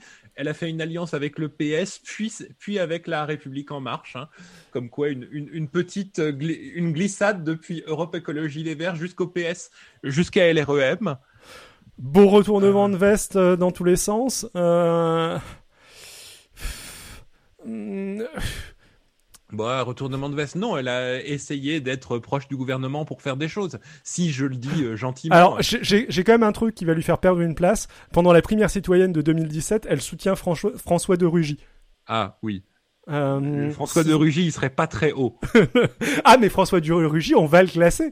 Euh, ah, quoique non, il a juste été... euh, Si, il a été ministre, François de Rugy, brièvement. Oui, oui, François de Rugy, il a été ministre Euh, très temporairement. Euh, euh, parce qu'on on classe pas seulement les, euh, les les ministres de Macron de maintenant, on classe aussi les anciens ministres de Macron, comme vous allez le comme vous allez le voir. Je, je... Alors, Je- juste pour euh, placer un peu, Ouais. elle s'est exprimée publiquement contre l'aéroport Notre-Dame-des-Landes. Ça, très bien. Moi, je suis, je suis ouais, contre ça, aussi. ça, ça me va. Contre la ferme des mille vaches, ça, très bien. Je suis végétarien, euh, je suis contre aussi. Par contre, elle s'est exprimée contre la liaison Seine-Escaut, un des projets pharaoniques les plus absurdes de ces 50 dernières années qu'on n'a pas réussi à construire, mais que moi je trouverais très très cool d'un nouveau euh, d'un nouveau canal qui permettrait d'aller de Rotterdam à Paris en bateau. Et ça, franchement, c'est vachement cool. Et déjà, genre, c'est un truc qu'on a commencé dans les années 1800 et qui a été annulé un nombre de. Le premier, qui a finalement un truc temporaire, a été construit en 1960 en se disant bon, on va le finir un jour et on va peut-être le finir un jour en 2023. Moi, je dis, faut qu'un un projet qui a maintenant 250 ans à peu près, franchement, s'opposer à ça, c'est s'opposer à l'Europe. c'est s'opposer à la France. J'avoue, le, le- le pro- le projet Notre-Dame-des-Landes qui avait seulement 50 ans, c'est de la merde à côté. J'avoue entre ça et euh, son sa proximité, enfin son choix lors de la, la primaire citoyenne euh, pour François Durugy, euh, je pense qu'elle elle perd quelques places quand même. Mais Mais néanmoins, néanmoins pas au point de. ouais, néanmoins, je sais pas, je sais pas où est-ce qu'on la met. Bon, clairement, elle est au-dessus de Blanquer, elle est au-dessus de du Pont-Moretti. Ça me semble clair. Je dirais qu'elle est aussi au-dessus de d'Annick euh, Girardin. Oui. Quand- euh, par rapport à Le Maire, euh, je sais pas. euh, Peut-être qu'elle est au-dessus aussi. Hein, euh, Hmm, non, non, non, non, non. en dessous de Le Maire? Oui. tu, tu, tu dirais en dessous de Le Maire. Hmm, dans le chat, euh, vous êtes, euh, vous êtes d'accord avec ça? Alors qu'est-ce que qu'est-ce qu'est-ce qu'elle a de euh, qu'est-ce que le maire a de plus qu'elle? Il a moins trahi? Il a trahi aussi. Il- Hein. Non, mais je, je peux Enfin, pas. il a pas mal parler trahi de aussi. Trahison. On peut pas parler de trahison pour, euh, euh, enfin, un, un- un ministre qui fait ce qu'il faut pour euh, continuer à travailler son travail. Moi, je trouve, pour, enfin, quelqu'un qui euh, cherche à rendre ses idées réelles, c'est malgré tout une qualité. Trou- trouver, être capable de trouver des consensus et ensuite, si les projets qu'elle fait défend sont de la merde, oui, là, ça n'a aucun sens. Mais Mais ça c'est plutôt pour Pompili ce, que tu es en train de dire, non? Non, euh, oui, oui, on continue Pompili. Non, mais tu, et tu, tu Juste, dis- elle a moins trahi. Je j'appelle pas ça trahir, moi. Ah d'accord, oui, ok. Euh, mais euh, du coup, c'est quoi tes arguments pour la mettre en dessous de le maire? Qu'est-ce que le maire a de Euh, mieux qu'elle? Le maire a écrit des romans porno. Le Moi, maire a écrit, le maire a écrit des romans porno. C'est un peu sexiste hein, de de mettre de, Bah, mettre une elle nana. aurait en- écrit des romans porno, je respecterais ça, moi. Ouais, ça va, c'est vrai. Je, je... Disons que ok, euh, ok. Bah j'accepte le critère des euh, des romans porno. Euh, ça me euh, ça me va. C'est quand même le plus grand au fait de de Bruno Le Maire. Euh, D'ailleurs, je crois qu'il en a écrit deux. Hein, si je dis pas de bêtises. Euh, un dont on a son nom d'auteur et euh, je- Oui. Bon, euh, bref. Voilà, et il arrive notre dernier candidat, euh, quelqu'un qui, qui va aller en haut ou en bas de, du classement? Un ancien ministre de, euh, de Macron, le créateur euh, de Macron, euh, en quelque sorte. Le problème n'est pas de savoir qui l'a commise, le problème est de constater que la division euh, ne paye jamais, que lorsque effectivement l'on se divise, on en subit euh, les conséquences. Et c'est ce qui se passe euh, ce soir. Gérard Collomb, euh, l'homme, Gérard Collomb, l'homme, euh, nom. L'homme au nom d'intestin, le, le maire de Lyon qui a, qui a su, indéboulonnable, qui a succédé à l'autre indéboulonnable du coin, Raymond Barre, avec, euh, avec sa bénédiction. Donc, quelqu'un qui a, Qui a réussi à s'auto-déboulonner tout seul. Hein. ouais, euh, qui a toujours été relativement centriste, euh, qui s'est, enfin, toujours. C'est-à-dire, il était au PS, mais très à droite. Ouais, il était très à droite au PS. Euh, c'est lui qui avait, euh, il s'est régulièrement rêvé en faiseur de roi et pas vraiment en présidentiable lui-même. C'est c'est lui qui a pas mal boosté, pas mal soutenu euh, Ségolène Royal à une époque où le PS Ça s'est tellement bien passé déjà à l'époque. Ouais, le, le PS des régions était euh, était très fort euh, et euh, le, le PS avait eu beaucoup de succès. euh, Je pense, je pense qu'ils avaient raflé la quasi-totalité des régions, euh, alors que bah par contre euh, bah, c'était le 20 post 21 avril catastrophe au niveau de au niveau de la présidentielle et donc euh, le il était le chef de ce mouvement de PS qui gagne et de PS de droite, euh, on va dire. Et Euh, un des élus les plus cumulards de France hein, à une époque, en 2014. Ouais. Ça a aussi été un ministre de l'Intérieur, un, Oui. un, un ministre de l'Intérieur très peu sympathique. Alors après, euh, dans la liste des ministres de l'Intérieur de Macron, je sais pas, je sais pas si c'est le meilleur, mais clairement c'est pas le pire en, en termes de ministre de l'Intérieur. Euh, Bah, le- Il balançait souvent des citations de Saint-Simon. C'est-à-dire euh, Saint-Simon, pour les gens qui ne voient pas, euh, le, le pseudo non le philosophe de, des Lumières euh, nobles de droite, de gauche, un équivalent de centriste à l'époque. En, euh, il a créé Macron, c'est quand même un, c'est quand même un gros point négatif. Enfin, il a créé Macron. Macron n'aurait pas euh, eu le soutien d'une frange du PS sans euh, Gérard Collomb. euh, c'est, Ah bah, il lui a apporté la, la fédération de Lyon, donc un gros truc célèbre. Tout comme le Drian lui apportait le comment ça s'appelle le, le- la fédération de Bretagne. Ouais. Et, sauf que le Drian ne se voyait pas comme un quelque chose, un cadeau. enfin, Colomb voyait ça comme un cadeau pour lequel il, méritait une récompense, une, une gratitude éternelle. Et euh, Macron ne le voyait pas comme ça. Le socialiste proche des faves de Lyon, oui, tout à fait. Il est vu comme, euh, enfin, le, euh, enfin. sa, gestion de la police euh, à Lyon euh, enfin et, je crois extrêmement contestée, etc. Enfin, sachant qu'il y a, pas mal de fachos en plus à Lyon, il y a une fac euh, facho, tout, tout, ce, tout genre de choses. Usul est très est régulièrement très énervé contre contre Colomb et le. Alors, avec tout ça, bon. euh, Clairement, il est en dessous de Le Maire, il est en dessous de Barbara Pompili, il est en dessous d'Annick Girardin, je pense. On est d'accord jusque-là. Euh... euh, Bah, Il s'est dégonflé tout seul, quoi. Donc c'est un peu un loser. Ouais. euh, Donc c'est un peu tiré sur l'ambulance. euh. par rapport à Blanquer et Dupont-Moretti. Euh... Alors, moi, perso, Bon, je pense que Blanquer est pire. Oui. Et puis, Oui, Bl- oui. Blanquer a ce, ce, ce détail qu'il est, il fait encore du mal, euh, Blanquer, tandis que euh, Colomb, bon, là, il est quand même un peu fini. Enfin, mm, pas tout à fait, mais, euh, mais, euh, il est, il est vraiment, euh, il est vraiment en fin de, il est vraiment en fin de carrière. Je, je, je vois dans le chat qu'on nous, qu'on nous donne de quoi le faire baisser un petit peu.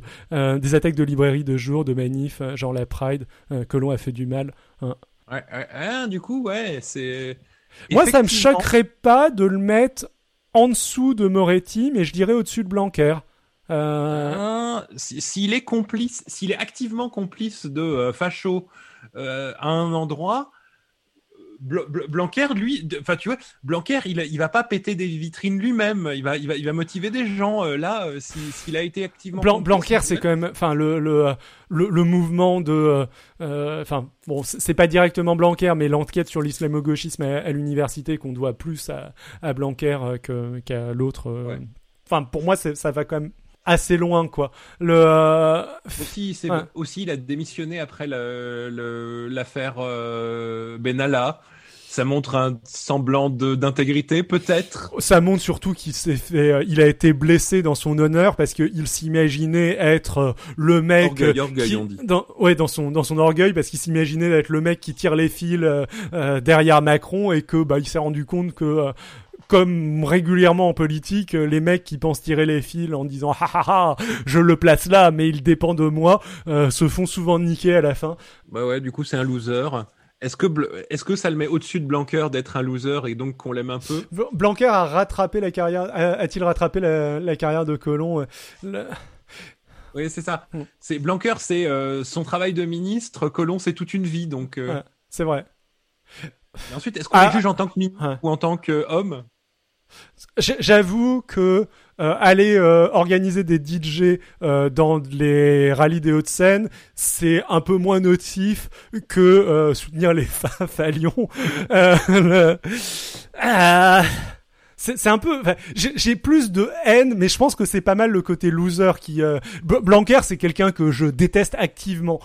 Colomb, c'est quelqu'un que j'ai un peu oublié déjà. Enfin, j'exagère un peu, mais euh, Mm, mm. bon. Bon, bah si tu veux le mettre au-dessus de Col- au-dessus de Blanquer, hein, moi je ne m'y oppose pas. hein. Je, je vais le mettre au-dessus de Blanquer. Allez, euh, ce sera le, le dernier, euh, le, la dernière Ce sera le entrée, mot de la fin. le, le mot de la fin de ce, de ce, Ce sera premier notre euh, ultime bafouille. Super Minis Battle. Je trouve que c'est, enfin, bon, c'est complètement, euh, enfin, on rigole, hein, bien sûr. Enfin, c'est l'occasion. de- Non, non, c'est très très Ouais. c'est un classement qui sera gravé dans le marbre et qui, euh, Ah bah, oui, c'est simple. vrai. Une fois qu'on a fini le classement, nous lirons les extraits du roman porno du gagnant. c'est vrai que faut aussi prendre en compte les vêtements. Euh, Blanquer euh, Ouais. est C'est vrai. quand même moins bien habillé que Colomb, je pense. Oui, Ouais. mais alors du coup, si on fait sur les vêtements, il y a que du coup le gagnant de tous les temps sera Bernard Cazeneuve, je pense. euh, Même en tant que, euh, même n'ayant jamais été ministre d'Emmanuel Macron, c'est l'homme le mieux habillé de, euh, de, de, de France en ce moment. Donc, Écoute, je ne, je ne savais pas. le, moi et le mec de euh, et le mec de le chroniqueur mode de quotidien sommes absolument d'accord que. Par contre, euh, Emmanuel Macron, c'est abominable. Hein. Je sais pas si vous avez regardé son dernier euh, discours, mais alors les le- les manches c'était à, jeter, la couleur était dégueulasse. Bernard Cazeneuve, il mériterait le titre de. Il y a des moments, il pourrait être un sapeur de Dakar. Il est créatif. Ah, ok. Ouais, non, bah, enfin, Regardez-moi on- cette cravate avec des petits points. Malheureusement, Blanquer n'est pas, de- euh, pardon, Blanquer, euh, n'est pas pas dans notre- dans notre, euh, et on, le- on le regrette, on va dire pas seulement pour le costume, parce que vu la liste euh, des, euh, des ministres, je, je, enfin, Macron, je pense que Cazeneuve aurait été relativement haut. Il est tard hein, avec tout ça, donc on va. Et voilà, on va on va terminer là-dessus. Euh, on espère que vous avez aimé. On espère que vous avez aimé aussi ce, ce petit format rigolo euh, pour euh, pour terminer le pour terminer l'émission. On vous dit à dans deux semaines. Si jamais vous voulez voir des rediffusions de certaines de, de, de nos émissions ou de nos dossiers un petit peu mon- montés, c'est sur Perspective Croisée. Là, on a rediffusé dernièrement le gros dossier qu'on avait fait qu'on avait fait euh, bah, tous les deux euh, le sur euh, sur Fourtillan qui était qui était qui était assez intéressant. Enfin, on avait passé du temps à lire les différents témoignages des, des gens qui défendent Fourtillan et son étude sauvage euh, sur la Valentonine. Euh, voilà, euh, vous pouvez aller voir ça Sur sur la molécule miracle du sommeil qui lui a été révélée dans son pa- par un rêve. Et une vision mystique. Exactement. Et euh, sinon, bah, sur euh, des thématiques un petit peu plus euh, genre les thématiques de la journée, on a fait pas mal d'émissions sur les affaires de Nicolas Sarkozy, en particulier l'affaire Kadhafi, mais aussi l'affaire Karachi et d'autres affaires de la droite des Hauts-de-Seine, ce, genre de choses. Il y en a tant. Euh, voilà, voilou. Je lis les commentaires et puis on va on va terminer là-dessus. Euh, Je voudrais bah, pas vous retenir hein, parce que tout le monde sait que ce soir il y a le championnat du monde 2018 de sumo sur l'équipe TV et que moi je n'ai pas l'intention de le rater. merci à tout le monde, merci Hypophyse, euh, merci Long Ghost. Euh, ouais, faudra faire aussi un, un super euh, ministre de l'Intérieur battle. Je sais quel est mon préféré déjà, je ne vous spoile pas, mais il y a un ministre de l'Intérieur que j'aime beaucoup. Euh, allez, euh, Daniel Vaillant. euh, Il y, y en a un bon. euh, je pense juste. Il y, a vraiment beaucoup de. Euh, euh, je, je, sais pas ce qui. euh, je, je suis pas euh, suffisamment euh, au fait pour euh, me prononcer sur la sur la carrière de Joss euh, comme ça. Mais euh, euh, Vaillant euh, pour euh, la légalisation du cannabis a jamais rien fait de mal. Ministre de euh, ministre de Jospin. Enfin, très progressiste en fait pour un ministre de l'Intérieur. Il cadrait vraiment pas avec le truc. Je crois qu'il était pas très très aimé par les flics, mais euh, mais euh, mais il était cool. Euh, voilà voilou. Bah on va s'arrêter là-dessus et merci encore. Un bonheur de parler avec vous tous. D'être venu. Merci de vos commentaires. Ciao ciao.